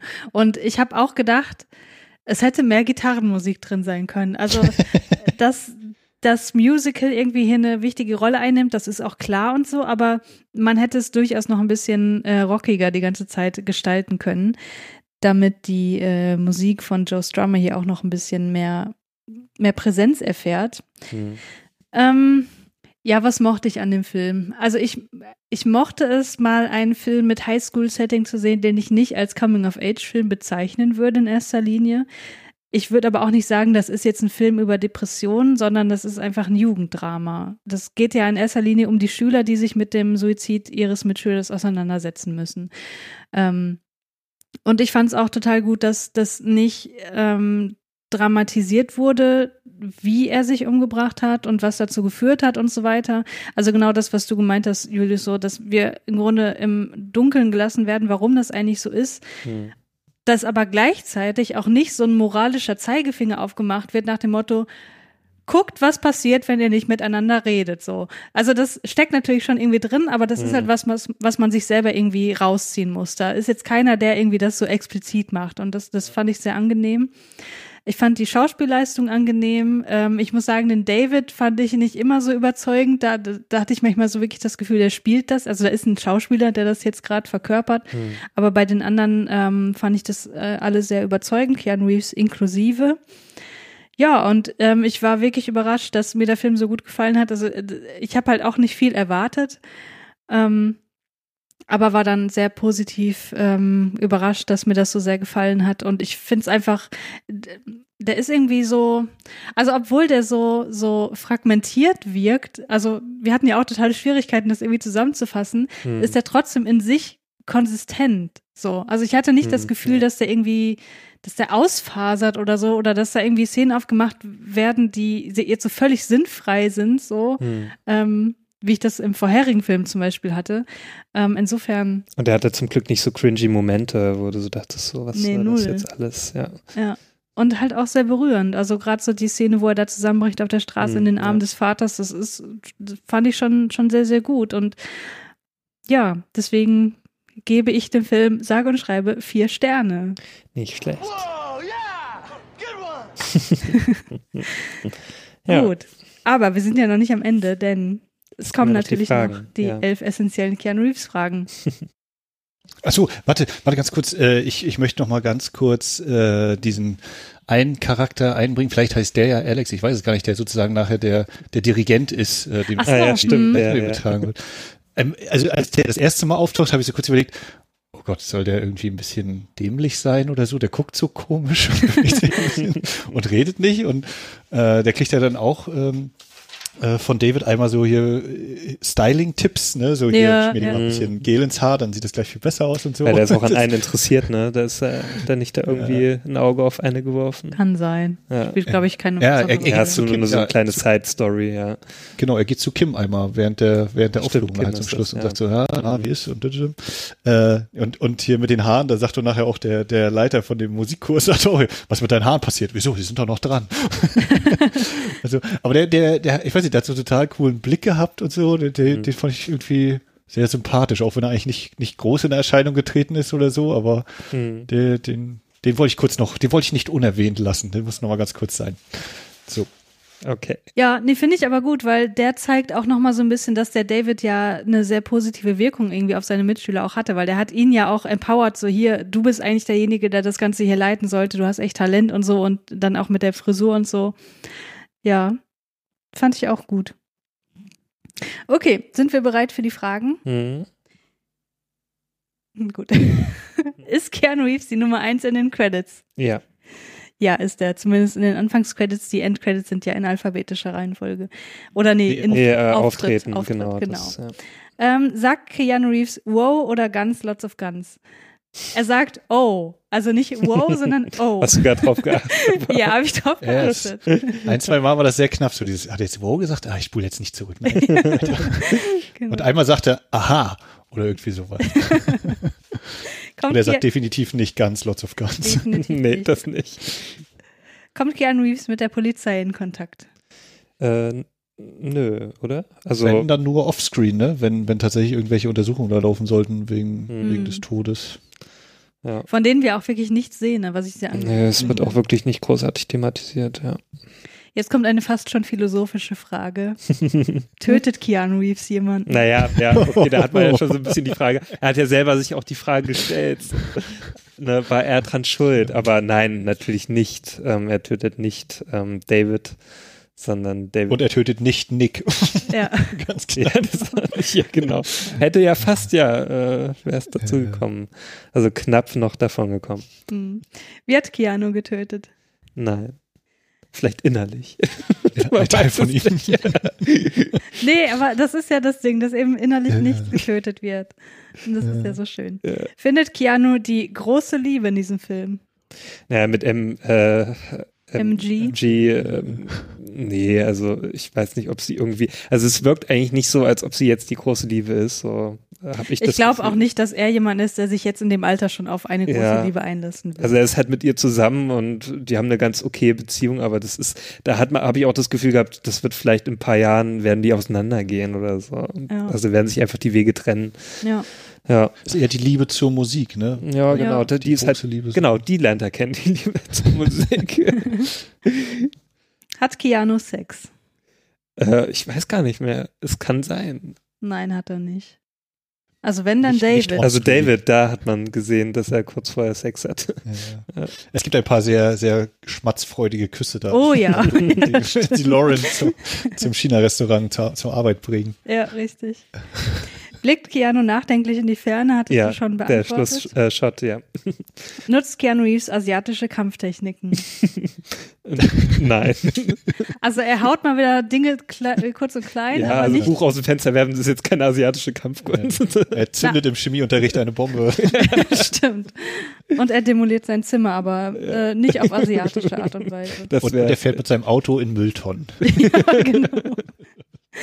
Welche Frisur trägt Keanu Reeves? ja, die, die Ted-Frisur, also wirklich. Aber ein bisschen cooler noch als Ted. Ja. Und ich muss sagen, in den Szenen, wo er das, das, das Kopftuch auf hat, hier, ne? Da Ja. hat das so ein, nennt man das Bandana? Da fand sie ihn schon richtig hot. Das, das sah schon echt ziemlich gut aus, muss ich sagen. Ja, ja. Aber auch diesen, diesen, äh, diesen Ted-Haschen, zwei, dreimal ist die Frisur auch so ein bisschen anders, finde ich so. Da- Ja, ne, so am, ganz am Ende ist die, ne, der hat da so einen komischen Pony und da dachte ich so, okay, das Ja. ist jetzt irgendwie, das haben sie später gesch- gespielt oder, oder vorher. Keanu, wir müssen noch mal eine Szene drehen. Komm noch mal kurz vorbei. Genau, genau. So, aber jetzt interessiert mich noch, was ist denn eurer Meinung nach der beste und schlechteste Moment von Keanu in diesem Film? Puh. Ähm, Also man könnte natürlich irgendeine ernste Szene nehmen, ich platze einfach mal voll rein hier. Aber mein Lieblingsmoment mit ihm war echt bei dieser Party, wo er diesen, dieses weiße Jackett trägt und einfach nur rumläuft und die Leute so mit, mit Mimik und Gestik begrüßt. Da kommen irgendwie zwei Mädels, er guckt so und dann reißt er seinen Mund so total weit auf und dreht sich weg. und wie er dann eben weiter hampelt so und immer noch seine Arme so mitschwingt beim Gehen. Äh, und dann natürlich auch, weil es noch zu dieser Szene einfach mitzählt, wenn, wenn er dann da, wenn die dann an der Klippe sind und er so hinter diesem Stein so kurz hochspringt und irgendwie hier, äh, ja weiß nicht, irgendwie so, so Blödelsprunge macht und sowas. Äh, das ist meine Lieblingsszene gewesen. Ja, diese Film. blöde Szene fand ich eigentlich auch gut, obwohl das ja dann so eine tragische Folge hatte. Ähm, und natürlich, als er hier mit Lauren da an, an der Klippe stand und die dann über ähm, Selbstmord gesprochen haben und so weiter. Und er dann halt das gesagt hat, dass er eigentlich also zu keiner Zeit daran denkt und so. Das fand ich eine starke Szene, ja. Ja, das ist auch meine Antwort. Jetzt hast du mir die vorweggenommen. Oh, sorry. Hast du denn auch einen schlechtesten Moment? ähm, so ein bisschen das Buch aufs Fenster werfen. Ich fand die jetzt so ein bisschen, naja, also ich habe ja schon ein bisschen gesagt, ich fand die so ein bisschen überzogen. Ja. Also ich habe tatsächlich keinen schlechtesten Moment, so weil ich finde den durchweg gut. Hm. Ja, das, das sehe ich ähnlich. Ich überlege auch gerade so. Also es sind viele Szenen, die so hart an der Grenze sind. Also ich finde auch dieses, das Buch rauswerfen hat bei mir top funktioniert, auch eben, vielleicht auch wegen des, des Rektors, vor allem dieses, ja, naja, da bist du jetzt erstmal suspendiert. äh, und es gibt immer mal wieder so und dann, also gerade auch dieses, äh, hier meine Beine schlacke noch so in der Gegend und meine Arme werfe ich auch noch mal so ein bisschen mit äh, rein, wenn ich irgendeinen Satz sage. Aber es passt irgendwie so zu dieser Figur. Ich, also für mich ist das eben dieser, dieser Chris, äh, so, so ist Chris Townsend. Ja, Ähm, das, ja. das passt für mich irgendwie. Deswegen, ja, äh, finde ich, die hat er alle ganz knapp äh, vor dieser Linie zum Lächerlichen äh, hinbekommen, diese Szene. Deswegen schließe ich mich Christiane ausnahmsweise an hier in diesem, also nicht ausnahmsweise schließe ich mich dir an, sondern äh, ausnahmsweise habe ich hier auch keine schlechteste Szene so richtig Ja. mit ihm. Ich könnte mir auch gar nicht ähm, Keanu Reeves in Davids Rolle vorstellen, so. Also so als eher so nachdenklichen, melancholischen Typen, so. Der ist halt einfach so das Leben in Person, so, ne, in diesem Film. So dieser Typ, der einfach total aus sich rausgeht, total, ja. Obwohl er ja durchaus eine emotionale Bandbreite auch zeigt, ne? Ja, schon, aber der ist halt so dieser lebendige Typ, so, ne? Der David ist ja eher so in sich, also der, der war ja total introvertiert, so, ne? Ja. Und der Das, alles das macht einen großen hat. Schauspieler aus. Ja. Also ich glaube, dass, also für mich ist das auch der erste Film, den wir geguckt haben, den ich wirklich auch nicht Keanu Reeves-Fans empfehlen würde. Sondern Ja, andere also- bisher, das war eher so, wenn ihr euch dafür interessiert, dann könnt ihr es gucken, aber ihr müsst es nicht tun. Aber das fand ich jetzt wirklich Ja, also ich finde auch, der lohnt sich auf jeden Fall. Den kann man wirklich anschauen. Ja, cool, cool. eine Empfehlung von mir. Beim nächsten Mal haben wir nochmal einen Film. Ich glaube, der ist eher wieder so wie die anderen davor. Zumindest scheint es so. Nein. Heißt der äh, Prinz von Pennsylvania. Ja, ne? mm, ja, Prince of Pennsylvania. Ja. Den gibt's auch bei YouTube. Mhm. Ja, mal sehen. Da hat er wirklich eine sehr äh, spezielle Frisur. Ich glaube, das, das wird ein bisschen schwierig für mich. ah, okay.